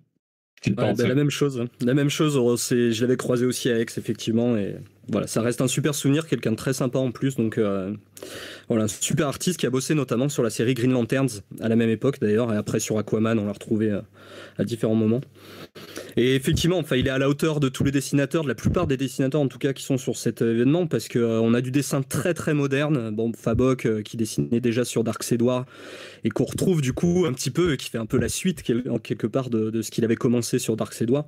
Et donc les dessins c'est plutôt chouette c'est plutôt très bien fait. Euh, en revanche, sur le scénario, c'est pas incroyable. C'est plutôt plaisant à lire. C'est vraiment explosion, baston, infection. Enfin voilà, on a, on a du récit. Avec Voilà, blockbuster à fond, c'est du récit popcorn.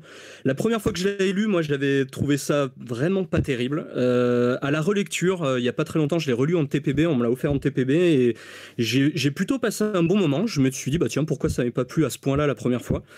Euh, notamment, il y a quelques, quelques bonnes idées euh, sur le, la, machination qui fait que les deux équipes s'affrontent. Puis, euh, comme on le sait toujours dans ce genre de, de récit, on sait que tôt ou tard, elles vont se mettre ensemble pour affronter une autre menace.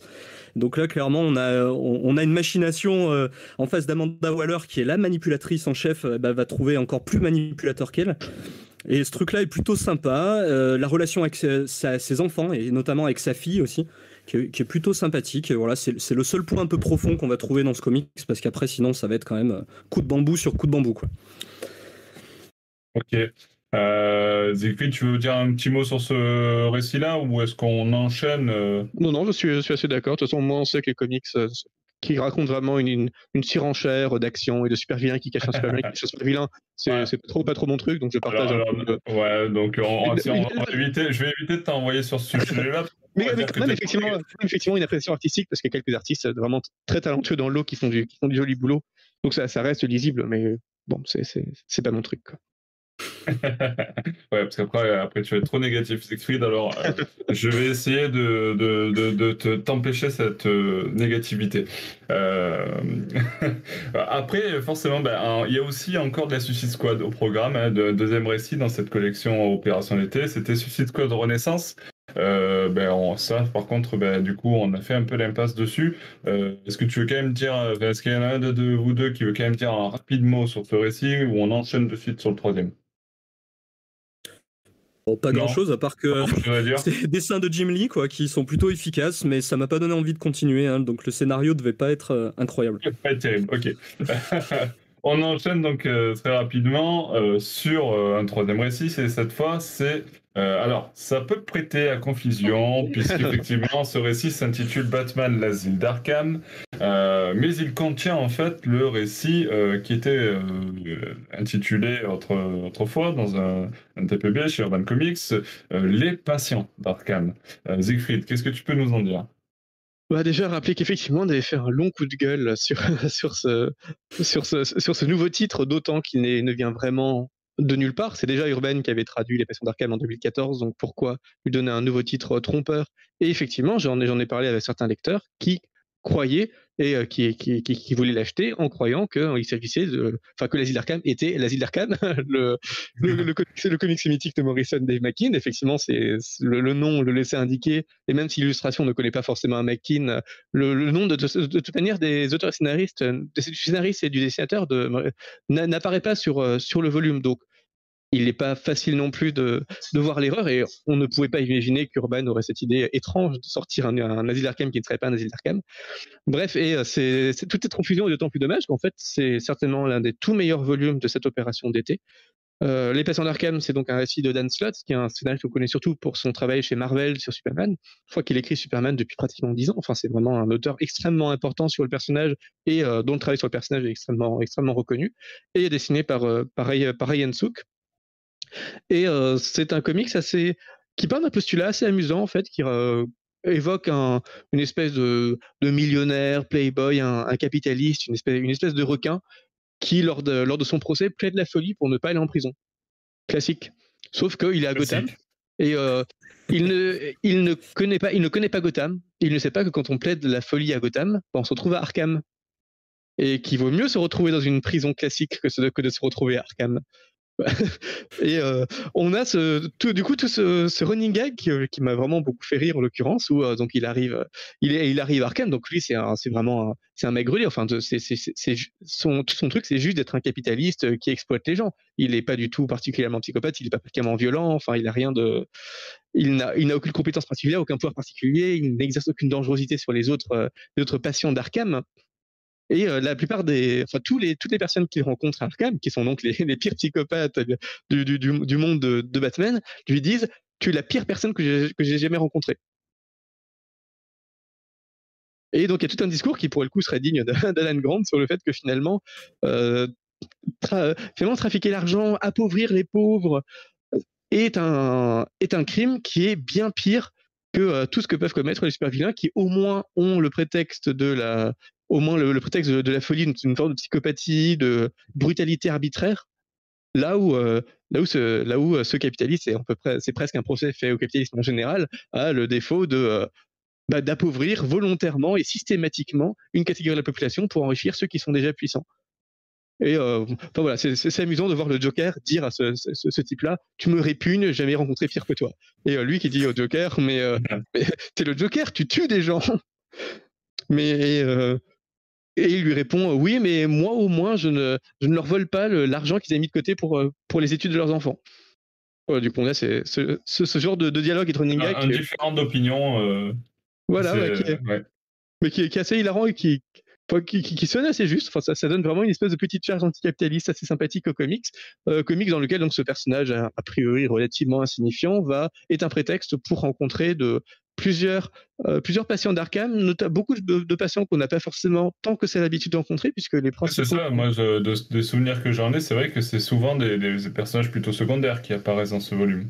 C'est ça, les, les, deux principaux sont euh, la super vilaine Jane Doe, qui a donc la capacité d'imiter le comportement de, de jusqu'à se prendre pour, pour, pour d'autres personnes. Et on a d'ailleurs une scène extrêmement glaçante, je ne spoil, spoil pas parce qu'elle est vraiment très réussie mais euh, enfin voilà, ça, ça, donne lieu à quelques situations qui sont vraiment assez fortes.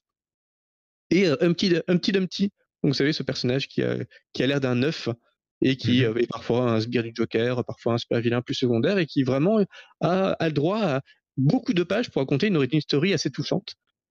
Donc c'est vraiment un volume que je trouve extrêmement réussi, parce qu'il parvient à alterner entre euh, une vraie légèreté et tout ce qu'il y a de plus torturé dans l'asile d'Arkham, pour un récit qui est vraiment original, qui est rafraîchissant, qui va très loin dans l'obscurité et du coup à chaque fois qu'il y, a, un peu de légèreté, c'est, d'autant plus rafraîchissant, qui m'a un peu rappelé certains comics euh, Vertigo par cette manière de par cette manière extrêmement euh, extrêmement dure, extrêmement froide de raconter de raconter la folie et euh, malgré tout parsemé de, de touches d'humour. on retrouve vraiment certaines choses de, Sandman, mais aussi peut-être un peu d'esprit de Tom Taylor dans le fait d'écrire à ce beaucoup de nouveaux personnages et à chaque fois de bien les écrire de bien écrire de nouvelles interactions.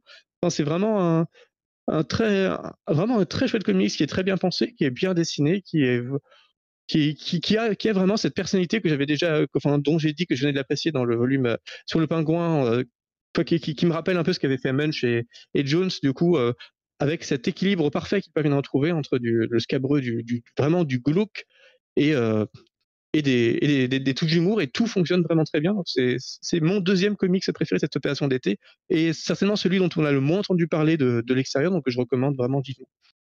Oui, c'est vrai que est, c'est un, un, comics assez peu populaire.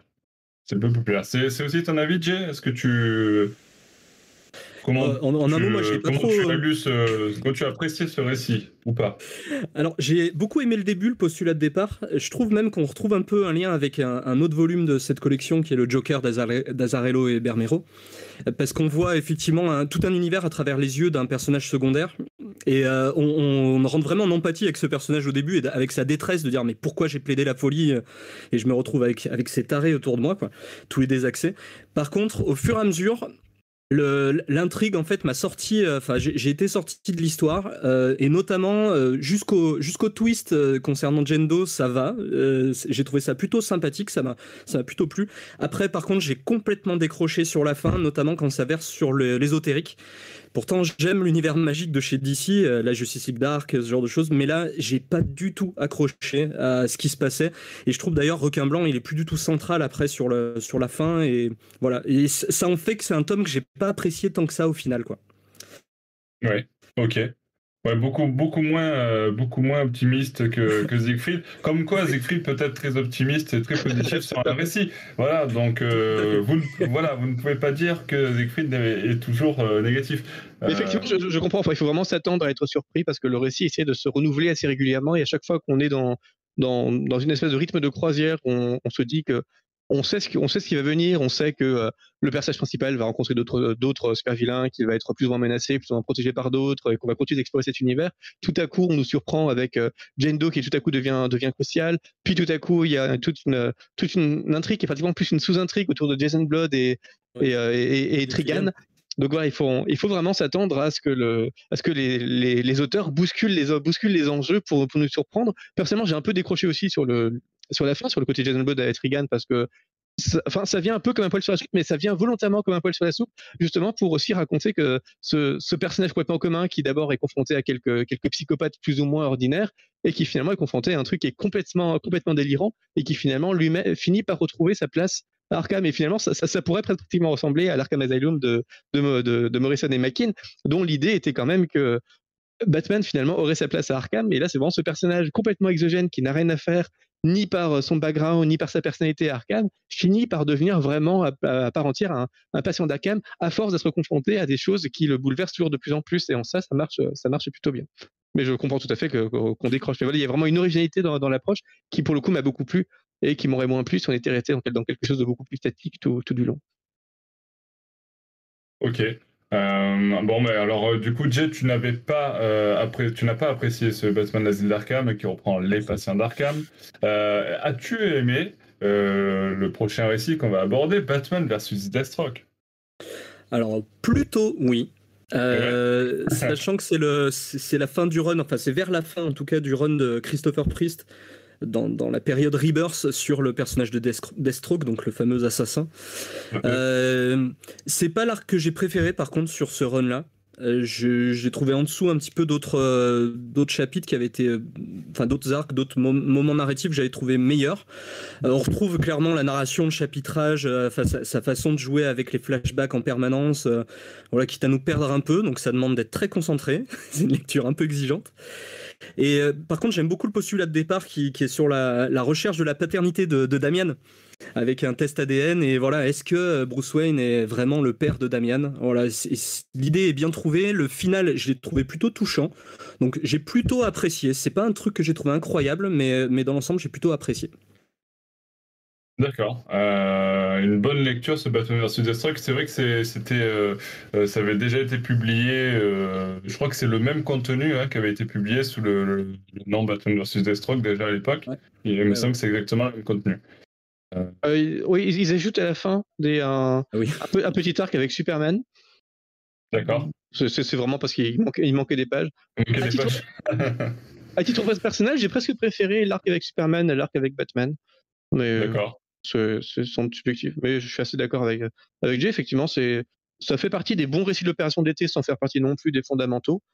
Parce qu'il y a un postulat amusant, et en fait, évidemment, le lecteur se dit, bah, Damien, c'est le fils de, Bruce Wayne, on peut pas remettre ça en cause, et on va surtout pas remettre ça en cause dans une série des Strokes, donc il y a forcément un truc. Mais du coup, on est vraiment happé parce que la série, c'est vraiment de mettre le doute. Nous, on est persuadé que c'est faux, mais du coup, on se demande vraiment comment l'auteur va mettre en scène la, la fallacité de, ce, ces tests ADN et, de, ces personnages, enfin, va mettre euh, comment est-ce que Batman et comment tous ces personnages, Talia et Deathstroke, etc., peuvent être abusés par cette espèce de, cette espèce de truc, d'où est-ce qu'il vient. Donc, on est vraiment happé par cette recherche de la vérité, alors même qu'on connaît la vérité, qu'on croit connaître la vérité et qu'on doute peut-être un peu, un peu de plus en plus. C'est assez bien géré, c'est et c'est assez chouette. mais je partage tout à fait ton avis. Sur un, run de, de Priest Deathstroke qui est vraiment plutôt pas mal et qui est vraiment plutôt bien un personnage qui est pas toujours bien écrit dans les comics, euh, c'est pas c'est pas le meilleur moment de, de ce run. Mais euh, il fallait le mettre parce que c'est une opération d'été Batman et donc il fallait mettre Deathstroke et Batman parce que sinon Batman apparaît relativement peu dans le reste du, du, du run et on ne peut pas vous imaginez sortir un comics sans Batman? Quelle idée, pauvre pour inconscient. Ah bah, ça, se, ça se fait pas déjà. Chez Batman Legend, on n'autoriserait pas ça. Euh... Euh, donc après Batman, euh, il y a eu Justice League versus Suicide Squad, du Batman versus Deathstroke. On est encore sur un versus parce qu'on a Batman versus Bane. Euh. Siegfried, je pense que tu as apprécié ça. Oui, alors on avait écrit un article sur l'opération d'été où chacun des auteurs de Batman, des rédacteurs de Batman Legends choisissait un comics un, ouvrage de l'opération d'éthique qu'il recommandait particulièrement et moi j'avais choisi euh, le Batman euh, Batman versus Bane et pour le coup je m'étais même pas battu avec les autres parce qu'évidemment tout le monde voulait euh, le Joker de le Joker d'Azzarello et Bernero et du coup il y avait aucune compétition pour celui-là. Donc c'est évidemment extrait du run de Tom du run de, Tom King et ça fait vraiment partie des volumes que je recommande très chaleureusement surtout si vous ne faites pas partie des gens qui ont déjà lu tout, oui. si je me trompe pas, je voulais juste préciser, c'est le tome 3 de Batman Rebirth, il me semble, qui est repris dans ce. 2 et 3. 2 et 3, t'as même un bout du 2, ouais. un bout du 2, ok, d'accord. Euh, et euh, c'est vraiment un volume que je recommande si, à condition évidemment que vous ne soyez pas déjà lassé de Tom King. Parce que après, quand on a lu euh, beaucoup de Tom King, surtout que Tom King c'est un scénariste qui est quand même qui a vraiment une patte assez forte, mais qui n'est pas toujours aussi subtil dans tous ses comics et qui, sait, qui fait parfois des choses qui sont pratiquement catastrophiques. Donc on peut vite être lassé et puis garder en mémoire ce qu'il a fait de pire y compris sur Batman d'ailleurs. Hein, la, toute fin de Batman, c'est vraiment très dommage.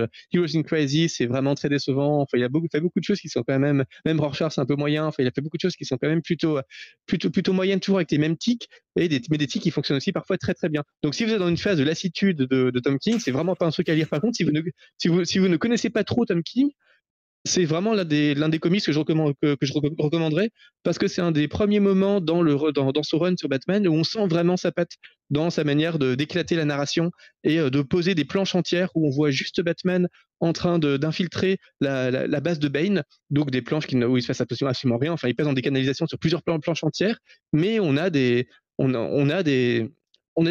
petits cartouches de texte qui parviennent vraiment à donner une, une intensité, à, à, préparer à ce qui va se passer ensuite, à, à, poser les personnages et à poser l'intrigue. Et il y, a vraiment une compétence d'écriture de Tom King dans ses, dans ses dessins qui est extrêmement réussie, d'autant que c'est dessiné par, c'est dessiné par, euh, par Hanin, donc c'est vraiment très, extrêmement réussi. Là où je vous rappelle que le, tout début du run de Tom King, bon, était dessiné par euh, Finch, si je me, si je me trompe pas. Donc c'était, c'était, c'était quand même pas, pas tip top, qu'on aime ou pas Finch, c'était un peu dommage.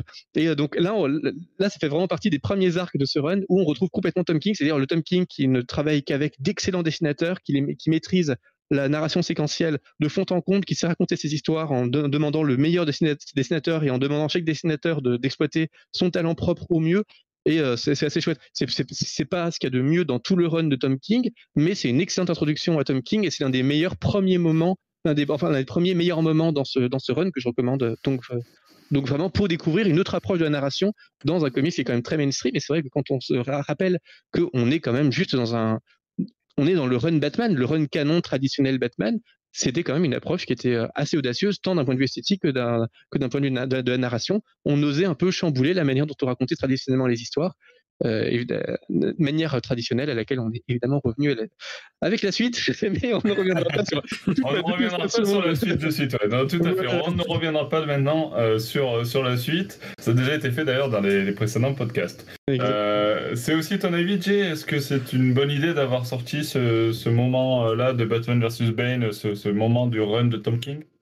Mais oui, à fond. Alors là, je suis à fond avec Zigrid là-dessus. Moi, je suis très très fan du run de Tom King. Et je trouve que euh, c'est vraiment le, pour moi le démarrage du run de Tom King, Tom King parce qu'avant le, premier tome, je, ne suis pas rentré dedans du tout avec Gotham Girl et moi Gotham. aussi, j'avais pas apprécié le premier tome non plus. Celui-ci, je le trouve vraiment super efficace. Et alors, euh, du coup, il y a Finch qui revient après sur, le, sur, la, sur la fin du tome mmh. euh, et sur l'arc Mon nom est Bane. Et euh, il y, a, un moment, enfin, il y a un moment que je trouve absolument fantastique, qui peut paraître tout con comme ça, c'est la scène de la Bat Family qui, qui se retrouve dans le fast-food. C'est très euh, Marvel dans, dans l'état d'esprit en fait de les voir dans la vie de tous les jours. Il y a vraiment une confrontation, il y a un espèce de jeu de rivalité entre Damian et, et Jason Todd. Enfin, on les voit vraiment comme on les voit jamais d'habitude. Et j'ai regretté qu'on revoie pas plus ce genre de choses plus tard dans, dans le run de Tom King même si effectivement sur la narration il y a plein de choses déjà qui, qui laissent présager du très très bon. C'est le début du Bat-Cat, Bat-Cat, à chaque fois, c'est cette espèce de petite réponse entre Batman et Catwoman. Donc ceux qui détestent ce gimmick-là, clairement, vous n'allez pas aimer. Comme le disait Siegfried, je suis à fond. Mais sinon, voilà, c'est magnifique, c'est bien fait. Et enfin, voilà, le, final à Arkham est absolument épique. Et euh, voilà, ça fait écho d'ailleurs à Nightfall, avec euh, le, gimmick, ouais, te briser les reins à chaque fois, ça revient, ça aussi. Euh. Mais ouais, c'est vraiment, pour moi, c'est le meilleur tome de, ces 10, hein, clairement, de, de l'opération été. Bon, on est complètement en phase alors. Euh, on, a, deux, chroniqueurs, euh, deux chroniqueurs totalement en phase. Et, euh, et j'aimerais préciser quand même que Siegfried vient de nous poser un avis positif sur Batman Asile d'Arkham, donc les patients d'Arkham, et sur Batman vs Bane. Donc voilà, mesdames et messieurs, c'est officiel, Siegfried n'est pas toujours dans la négativité. Vous ne pouvez pas dire ça. on enchaîne rapidement sur. on va revenir un peu sur du Justice League. Ça fait un petit moment qu'on n'avait pas parlé de la Justice League. Euh, et cette fois, c'est un récit donc euh, qui se consacre euh, à l'event Forever Evil. du coup, ben, écoute, JJJJ, à toi. Alors, Forever Evil, qui était sorti dans les tomes 6 et 7 de Justice League, période Renaissance New 52, sous le nom Le règne du mal. Euh, donc qui voit le syndicat du crime de la Terre 3 euh, prendre le pas sur, euh, sur la, Terre principale d'ici et donc voilà diriger l'ensemble de, de, de, la planète, hein, voilà se retrouver vraiment au pouvoir et mettre au banc les, les super-héros d'ici qu'on connaît et notamment la, Ligue de Justice. alors moi c'est un récit pareil, la première fois que je l'avais lu, j'avais lu d'affilée en fait les, tout, tout le, Justice League, les 10 tomes à l'époque, je, je les avais un petit peu enchaînés de chez Urban et j'avais trouvé ça m'avait pas convaincu plus que ça. Et on retombe encore une fois avec euh, ouais, les méchants qui prennent le pouvoir, chose qu'on va retrouver d'ailleurs hein, très récemment dans, dans Doom War, et qui n'est pas forcément le meilleur moment de, du run de Snyder. Et... on y revient, on y revient. on y revient toujours. Et là, Geoff Jones, alors du coup, c'est une série, euh, le... si on prend vraiment juste l'event principal, Forever Evil, c'est une série effectivement en en, quelques numéros et euh, qui est donc écrite par Geoff Jones, qui est, qui est un, scénariste que j'adore, vraiment, qui a fait énormément de très très bonnes choses, notamment sur Green Lantern. Et on a David Finch euh, qui est au dessin. Et clairement, je vois une grosse différence entre cette époque-là et euh, le, fameux tome sur Bane où on, le voit officier. Je trouve qu'il y, y, a une progression entre les deux. à l'époque, ces dessins, effectivement, j'ai trouvé quand même en dessous à l'époque de Forever Evil. Et euh, malgré tout, voilà, c'est quelque chose que j'ai trouvé plutôt plaisant à la relecture. Euh, je trouve qu'on voit bien que Geoff Jones connaît bien l'univers d'ici et, il montre son amour en fait clairement pour cet univers-là et son utilisation notamment de Sinestro, de Flash, de Black Adam. On voit que le gars il a bossé sur euh, Green Lantern, sur Flash, sur, sur, sur Shazam.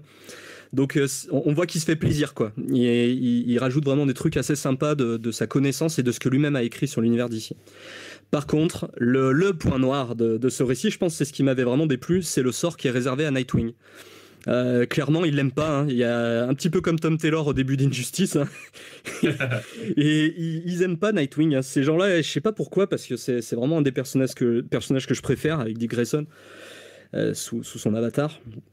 Et euh, clairement, voilà, le, sort qu'il lui réserve. Alors, ça va ouvrir à quelque chose de très positif derrière, avec, avec la série Grayson d'ailleurs, qui est plutôt, plutôt sympa.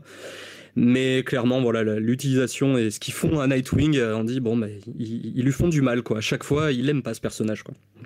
Ouais, Heureusement, il, sera... main, il avait morflé aussi, mais. Euh, Heureusement qu'il sera bientôt écrit par Tom Taylor, donc ça promet d'être un peu plus respectueux du personnage. oui, j'espère. Et dessiné par Redondo, donc enfin Taylor va avoir un bon dessinateur. On aura enfin du bon Nightwing pour les amoureux de Nightwing, et je sais que dans l'équipe de Batman Legends, il y en a aussi. C'est ça, Aliénor, enfin des comptes. Et du coup, Siegfried, toi, t'en as pensé quoi de ce Forever Evil?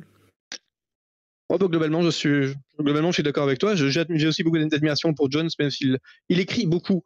Donc, ce qui fait que comme il écrit beaucoup, forcément, il y a des choses qui sont un peu moins consistantes que d'autres, mais globalement, il fait partie de ce qu'on appelle les grands architectes d'ici. C'est en gros Mark Waid, Grant Morrison et lui qui sont les gens qui, ont, qui donnent l'impression de maîtriser absolument tout ce qui se passe dans l'univers du DC depuis les tout débuts jusqu'à la toute fin, de chaque personnage un peu cryptique dans, un, dans, un, dans, dans, dans, un, dans une, série régulière des années 70 jusqu'au truc euh, le plus contemporain et le plus connu. dans cette description, dans cette description là, pardon, tu ne comptes pas Scott Snyder, donc. non, pas, vraiment, non. C'est vraiment des, des, des, scénaristes euh, qui, ont, un certain génie des comics, au sens où ils parviennent vraiment à, démontrer une maîtrise de l'univers qui est assez exceptionnelle et à la mettre en scène de façon qui est souvent assez réussie, respectueuse, pour vraiment enrichir leurs histoires et leur background. Et euh, c'est quelque chose qu'on retrouve chez Jones et qu'on retrouve ici aussi, où c'est quand même un joli hommage au syndicat du crime, même si, bon, voilà, ça, ça reste quand même un peu relativement commun, je trouve, comme intrigue. C'est chouette quand on découvre le syndicat du crime, mais en tant que seul comics de l'opération d'été à faire apparaître le syndicat du crime, je me dis qu'un personne, un lecteur qui euh, ne connaît pas trop Batman, enfin le connaît évidemment en ayant vu des films, etc., mais sans, sans plus, et qui lit ça, va peut-être se dire ah tiens, Allman ou Ultraman, c'est quand même des personnages qui sont qui sont chouettes, j'ai envie de les retrouver. Donc on, peut développer cet intérêt pour ces personnages-là, mais pour des, des gens comme nous qui sommes un peu des vieux Robert du comics,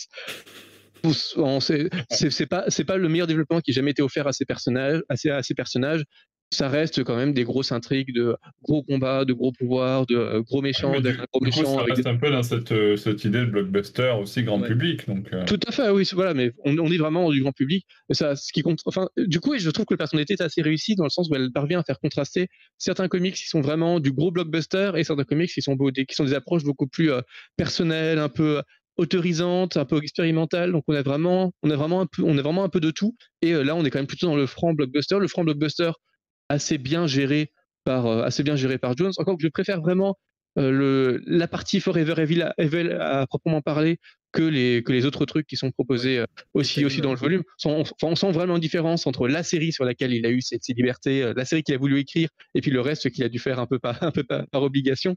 Donc il y a des trucs qui sont vraiment chouettes pour ceux qui aiment sur The Blockbuster. Après, voilà, quand on est sceptique sur The Blockbuster, c'est pas le genre d'histoire vers lesquelles on ira se porter euh, spontanément parce que ça reste des personnages qui volent des pouvoirs aux autres et qui ont des méga pouvoirs et qui vont quand même parvenir à être battus, on sait pas trop comment, alors que trois pages avant, ils étaient plus puissants que n'importe qui au monde. voilà, ça reste ça reste des schémas hyper convenus, mais quand on aime ce genre de gros blockbuster, on fait, on fait vraiment nettement pire aussi.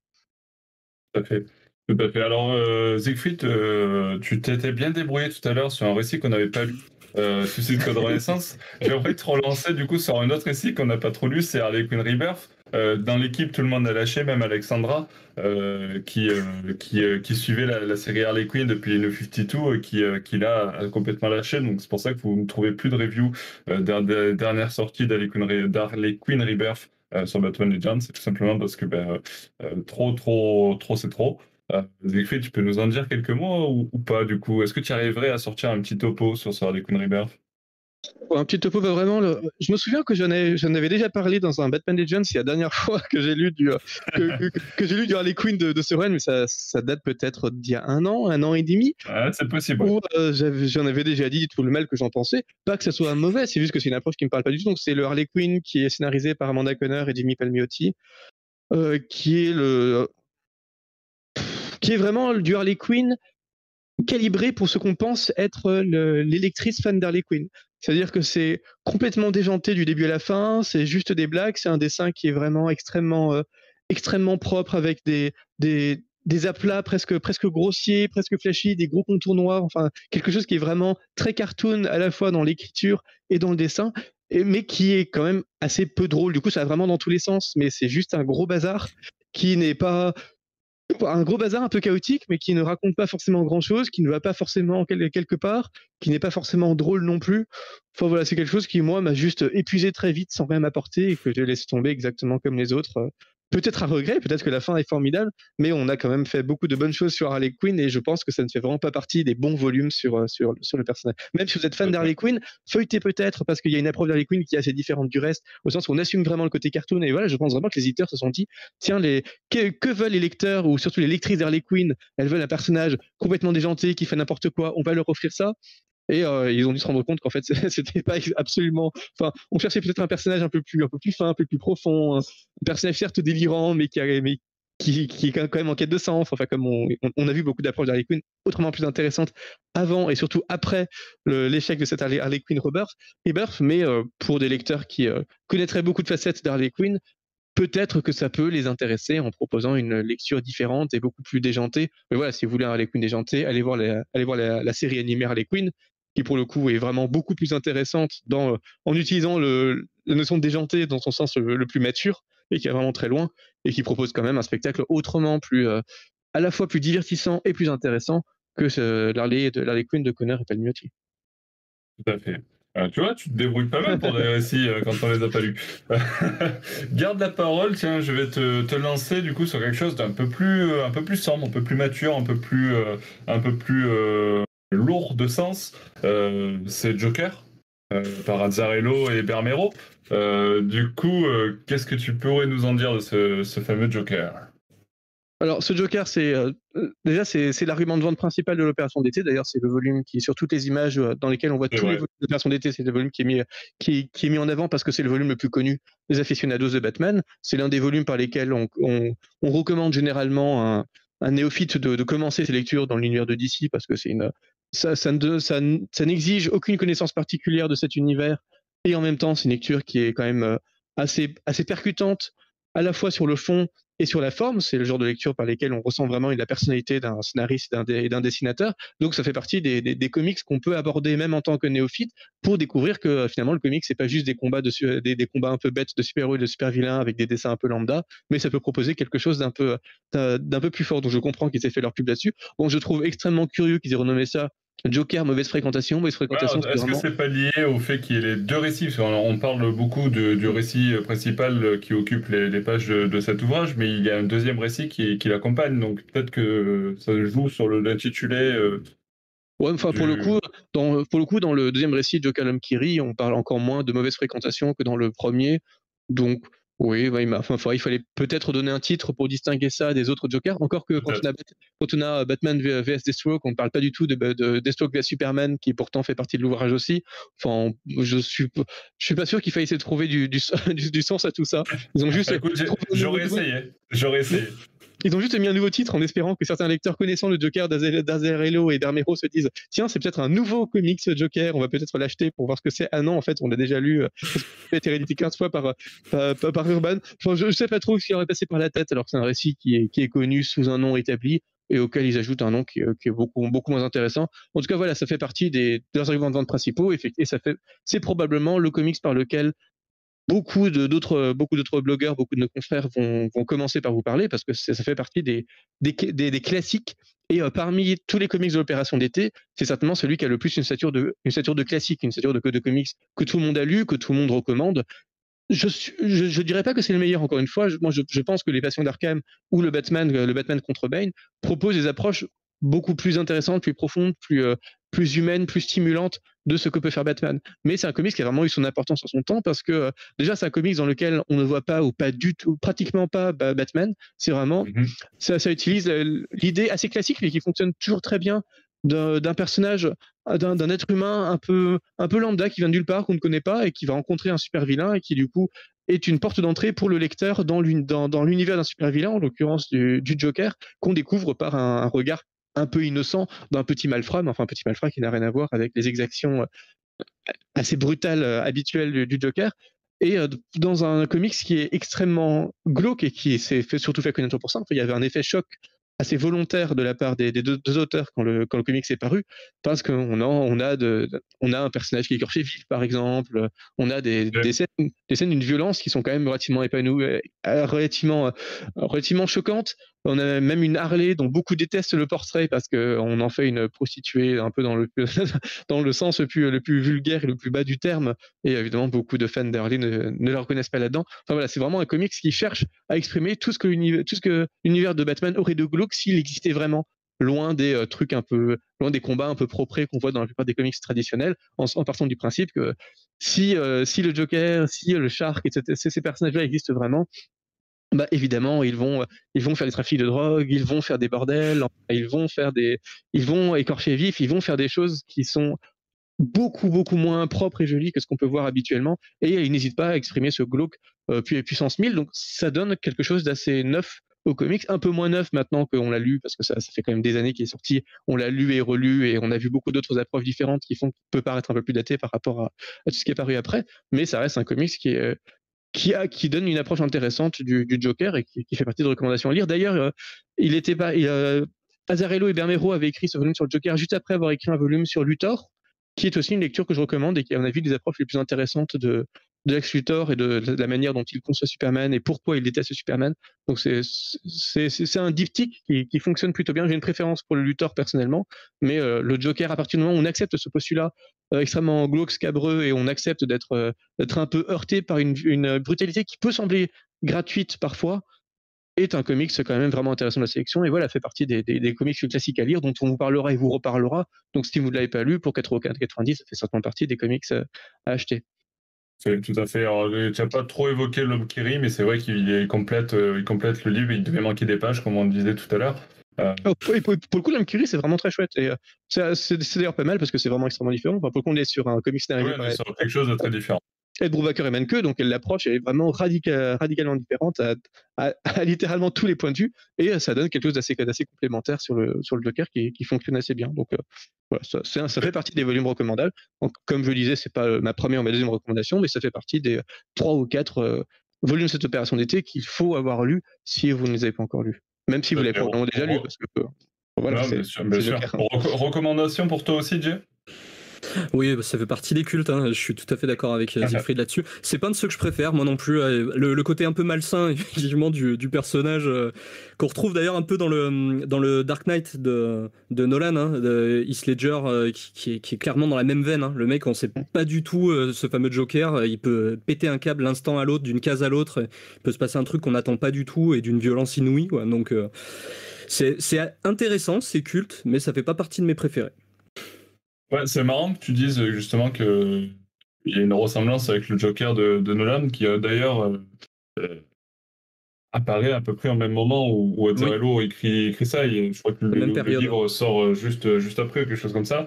Et ben, quand on l'avait interviewé pour Batman Legend, Azzarello, j'avais demandé justement s'il y avait eu une inspiration ou autre, et, et non, visiblement pas c'est assez, surprenant d'avoir ces deux jokers euh, assez semblables euh, paraître en même temps sans avoir euh, visiblement été inspirés l'un de l'autre. Donc c'est. En même temps, c'est des... enfin, l'inspiration n'était pas possible parce qu'ils sont sortis vraiment à quelques mois d'intervalle tous les deux en Oui, oui, oui. mais c'est vrai que c'était assez troublant, quoi. Oui, tout, tout, à fait. Oui, ces deux jokers qui sont vraiment extrêmement proches, mais pour le coup, il y a vraiment, on peut vraiment rien leur reprocher parce que les, les, les dessins ont, Bermero a commencé à dessiner son Joker bien bien avant la sortie du film. Il n'y a aucune raison qu'ils aient eu accès à des concept art ou quoi que ce soit du, film, surtout qu'à une époque où Azarillo et, et Bermero n'étaient pas aussi connus qu'ils le sont aujourd'hui. Et euh, dans le inversement, il n'y a aucune raison que Nolan se soit inspiré de dessins de Bermero d'un comics même pas sorcier. Mm. Donc ça, fait vraiment partie de ces coïncidences vraiment très étonnantes de rencontres de ouais. esprits où deux personnes se sont dit au même moment tiens, le, le Joker a été représenté de cette manière, on va aller dans une, dans une voie un peu différente, avec un Joker encore plus, euh, plus taré. Et bah, faut tant mieux, hein voilà, et ça, marche bien. Ça marche bien. Euh, il nous reste deux récits euh, à traiter pour ces, ces Bat Reviews, euh, qui, ben, vous l'aurez compris, est, très, très, très long parce que cette opération Mais du coup, cet avant-dernier récit, je vais, le, je, vais le, je vais le filer à Jay qui va nous en parler. On parlait des, des bons récits d'Harley Quinn. Alors, du coup, ben, Gotham City Sirens, c'est bien? Oui, c'est bien.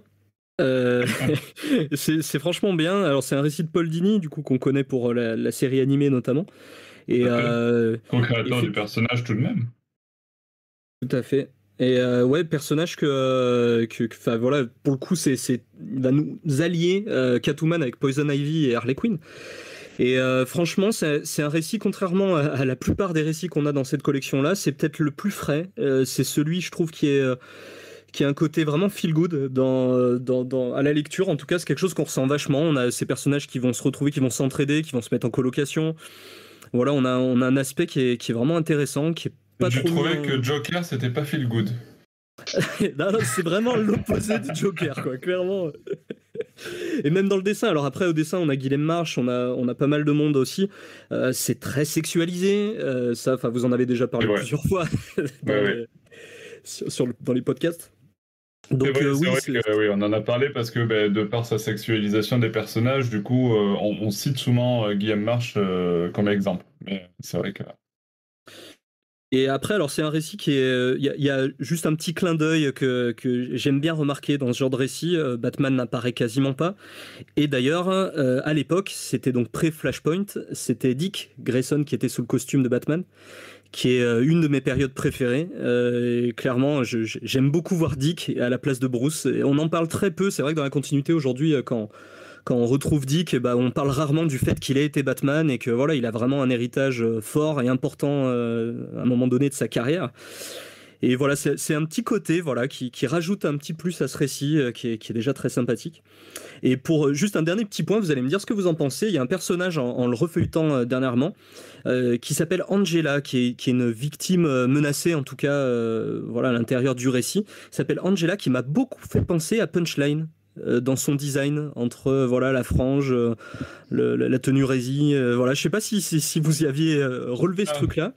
Tu vois, moi je ne l'ai pas relu pour l'occasion parce que je l'avais lu avant, mais du coup je l'avais lu avant de, de, connaître Punchline et du coup ça ne bah m'avait pas forcément choqué. Mais je, je vais refeuilleter les, les pages là, après le podcast pour, pour, pour jeter un œil. C'est assez rigolo. En tout cas, visuellement, après, le, le, personnage n'a absolument rien à voir, mais c'est vrai que la couleur, enfin voilà, il y a tout un tas de choses qui sont utilisées, la tenue, c'est, ça m'a fait bloquer. Je me suis dit, tiens, punchline, finalement, euh, nos amis Tinian et, et Jorge. d'un récit. Euh, eh, peut-être, hein, je sais pas. Vous me direz quand vous l'aurez refeuilleté. Écoute, on va voir ça, on va voir ça. C'est vrai que Gotham City Sirens, bah, tout à l'heure, euh, tout à euh, Siegfried parlait de justement l'article qu'on avait fait sur le sur le site euh, Batman Legend pour parler des, des recommandations, donc euh, une recommandation par rédacteur. Euh, Siegfried avait pris Batman vs Bane, mais moi j'avais pris Gotham City Sirens, qui pour moi est un récit très intéressant, notamment parce que c'est l'un des seuls récits qui déjà qui propose cette cette trinité là, hein, avec Catwoman, Poison Ivy et Harley Quinn et que je trouve euh, très intéressant dans leur dynamique, dans leur façon de, d'appréhender les événements. Euh, je trouve que c'est très très intéressant. Euh, et puis parce que c'est écrit par l'un de mes chouchous, Paul Gini, donc je ne pouvais pas passer, passer à côté. Siegfried, tu aimes beaucoup toi aussi Gotham City Sirens ou pas plus que ça? Pas plus que ça, curieusement. Enfin, je l'avais relu il y, a, quelques mois. J'avais été un peu déçu, peut-être parce que j'en avais gardé un souvenir un peu trop, un peu un, un peu, un peu, un peu, un peu trop élevé. Et surtout, je me, je me, rappelais vraiment que c'était un des récits qui enfin respectait la relation entre Harley et Ivy notamment, et en plus dessiné par, enfin en plus raconté par Paul Dini, donc il y avait vraiment une accumulation à la fois de souvenirs un peu déformés et de bons arguments qui jouaient en sa faveur et qui fait qu'à la lecture j'étais un, peu déçu, notamment enfin on venait de, lire et de d'analyser sur Batman Legend le, le récit sur euh, bah, le fameux récit sur Harley et, et sur Harley et Poison Ivy qui était franchement assez euh, assez, assez, assez, mauvais. Voilà enfin il y a une il y a une volonté de DC de, un refus de la part de DC de l'histoire d'amour entre Harley et Ivy dont ils ils jouent beaucoup par pinkwashing mais qu'ils ont énormément de mal à assumer dans les histoires et qui me qui me gênent assez profondément et qui euh, me gênaient profondément dans ce dans ce mini récit là et du coup dans mon souvenir c'était vraiment beaucoup mieux fait dans Gotham Sinister Sirens. Et finalement à la relecture j'ai trouvé ça un peu assez assez feel good. C'était c'était assez chouette mais finalement assez gentil et plus superficiel que, que dans mes souvenirs en tout cas D'accord. Euh, et eh bien, sur ce, euh, je pense qu'on va enchaîner avec notre dernière lecture. On parlait du pingouin dans le, premier récit de, de, de ce podcast, puisqu'on parlait de Batman Arkham. C'est Siegfried qui nous en parlait, notamment en détail. Euh, et cette fois, bah, Jay, je vais te laisser euh, l'honneur de finir ce podcast et le dernier récit, en tout cas euh, introduire euh, sa présentation. C'est Batman versus le pingouin cette fois. puis ça reprend le contenu d'un récit, d'un ouvrage qui s'appelait Empereur Pingouin, si je ne m'abuse. Tu ne t'abuses pas, c'est ça. Euh, et, et, non pas la splendeur du pingouin, parce qu'on a, on a attendu dans les premières annonces, et notamment qui ont été relayées par pas mal de blogs sérieux, hein, qui vérifient leurs sources à chaque fois, ben, ils avaient tous annoncé la splendeur du pingouin. Donc on attendait parce, que ça, je pense, parce que moi j'avais vu passer cette info aussi. Je pense que ça a été annoncé comme ça par Urban Comics en fait au départ et, euh, ça a été changé euh, après.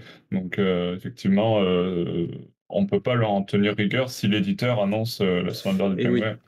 Exactement. Et on leur, on leur en tient pas rigueur, c'est clair. Et on est un peu déçu par contre parce que de ce que j'ai entendu, enfin le récit La Splendeur du Pingouin a quand même dans, dans ce qu'on lit une très bonne réputation, enfin, en tout cas une meilleure réputation que ce Empereur Pingouin qui était dans. clairement, clairement c'est du, euh, c'est une histoire qui se passe pendant les New 52 euh, donc sur la série Detective Comics et qui, regroupe donc un certain nombre de numéros du 13 au, au 20 et, euh, et, avec Cobblepot donc Oswald Cobblepot le, le, pingouin qui décide de faire assassiner Bruce Wayne pour euh, apposer son nom sur un centre social à la place de celui des Wayne Alors, mis à part le fait que, que moi j'aime assez le, le, côté ancré dans l'histoire de Gotham, avec euh, les, les Cobblepot, les Wayne, etc. Chose qu'on se trouvait d'ailleurs dans une série de Snyder qui est très très bien, qui s'appelle Gates of Gotham, mhm. et qui est, qui est sorti, euh, qui est pas sorti en relié, enfin en, album dur après. C'est bien dommage parce que c'était bien. Euh, et donc on retrouve un peu cette idée-là, cette rivalité qui est entre les grandes familles de Gotham. Euh, et, voilà, alors on va avoir un, sbire, un second, euh, qui, va tenter de doubler euh, notre ami Cobblepot. Mais voilà, c'est assez, assez basique. J'ai pas trouvé ça très très creusé. Au dessin, c'est plutôt pas mal. On a notamment Jason Fabok et Andy Clark. Euh, c'est bon, ça, reste du très très bon dessinateur. Je pense que c'est le genre de récit qui aurait mérité par contre d'être sur du papier euh, un peu qualitatif, donc euh, du, papier peut-être plutôt brillant, parce que là sur les papiers mat, effectivement, ça rend pas honneur à ce genre de dessin. Je trouve ça colle pas vraiment. Et donc au scénar, je l'ai pas dit, c'est John Lehman du coup qui, qui assure la, la partie récit. Voilà pour mon avis. J'ai l'impression que Siegfried était de ton avis. Oh oui, ah. euh, sauf, pour les dessins, pour que c'est encore plus négatif. Enfin, Jason, Jason Fabok a quand même fait nettement mieux, notamment sur euh, les trois Jokers, qui pour le coup scénaristiquement c'est un peu une purge, mais en termes de dessin, c'est vraiment assez superbe et on, on, comprend que ça a duré si longtemps parce que Fabok se donne vraiment euh, les moyens de faire un comics vraiment hyper chouette dans Suite Jokers, là où j'ai trouvé un peu en, mode automatique. Enfin, c'est un peu une espèce, c'est un, peu du pseudo Jim Lee, un peu propre, mais dont j'ai trouvé que ça exprimait pas grand chose, c'était pas particulièrement original, ça, se lit bien en tant que comics propre, et c'est un peu le cliché du comics propre, une espèce de post Capullo, post Jim Lee avec des imitateurs qui font un peu tous la même chose, euh, ça, ça manquait un peu de, un peu de personnalité mais voilà, ça, ça, rejoignait juste le fait que, comme scénaristiquement, c'était globalement assez faible, surtout quand on attendait la standard du pingouin, qui est quand même autrement plus intéressant. Et euh, parfois, le scénario est moyen et, et, le, et le dessin parvient vraiment à, à le sublimer, mais là, en l'occurrence, c'est vraiment pas le cas. Donc, ça fait vraiment partie des volumes les plus dispensables, je pense, de l'opération d'été. Ok, bon alors du coup on finira, on conclura ce podcast sur une note légèrement négative, mais euh, mais vous, mais vous avez quand même eu euh, l'honneur d'entendre beaucoup de positivité dans ce dans ce podcast avec beaucoup de récits aussi euh, et des choses très intéressantes. Donc cette opération été, si je dois faire une petite conclusion là par rapport à tout ce que vous venez de dire, quand même plutôt une réussite quand on sait que chaque récit est proposé quand même à, à un prix très attractif de 4,90€. Il n'y a pas de raison de, passer à côté, en tout cas, que ce soit pour vous, pour des récits que vous connaissez pas, euh, que vous avez envie de découvrir, ou si vous voulez vous lancer dans, le, dans les, la lecture de certains, certaines œuvres, ou si vous voulez faire, euh, faire, profiter vos proches, euh, peut-être pour bah, justement leur faire découvrir cet univers-là, ça peut être une belle occasion aussi.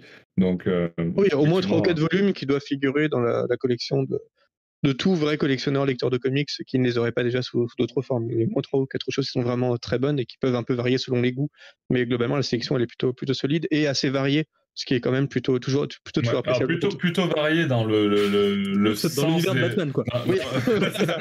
J'allais dire c'est ça.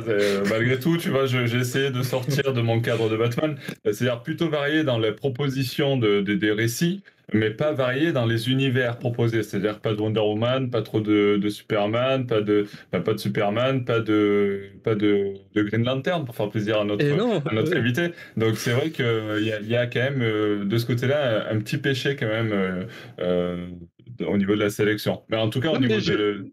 J'imagine le néophyte lecteur, le, néophyte qui, aime, qui a l'impression de bien aimer Batman et qui va acheter les 10 volumes, parce que bon, pour 49 euros, 10, volumes, c'est quand même pas grand chose, et qui va tout lire. Il, il va rester dans, dans, Batman, donc dans ce qu'il croit connaître, et il va en sortir avec vraiment l'impression qu'il y a des choses extrêmement différentes, extrêmement riches, enfin, qui peuvent être exprimées par le même personnage. Donc, il va vraiment avoir une vision de ce que peut proposer le comics assez forte, exactement comme, comme quand on lit les Batman Black and White, par exemple, où on a une succession de, de, de, styles à la fois narratifs et graphiques et euh, de, de, discours qui est tellement percutante entre dans, dans, dans, chaque anthologie, entre chaque histoire, qu'on en ressort vraiment avec l'impression que le et donc le comics c'est puissant et un même personnage peut compter beaucoup de choses très différentes.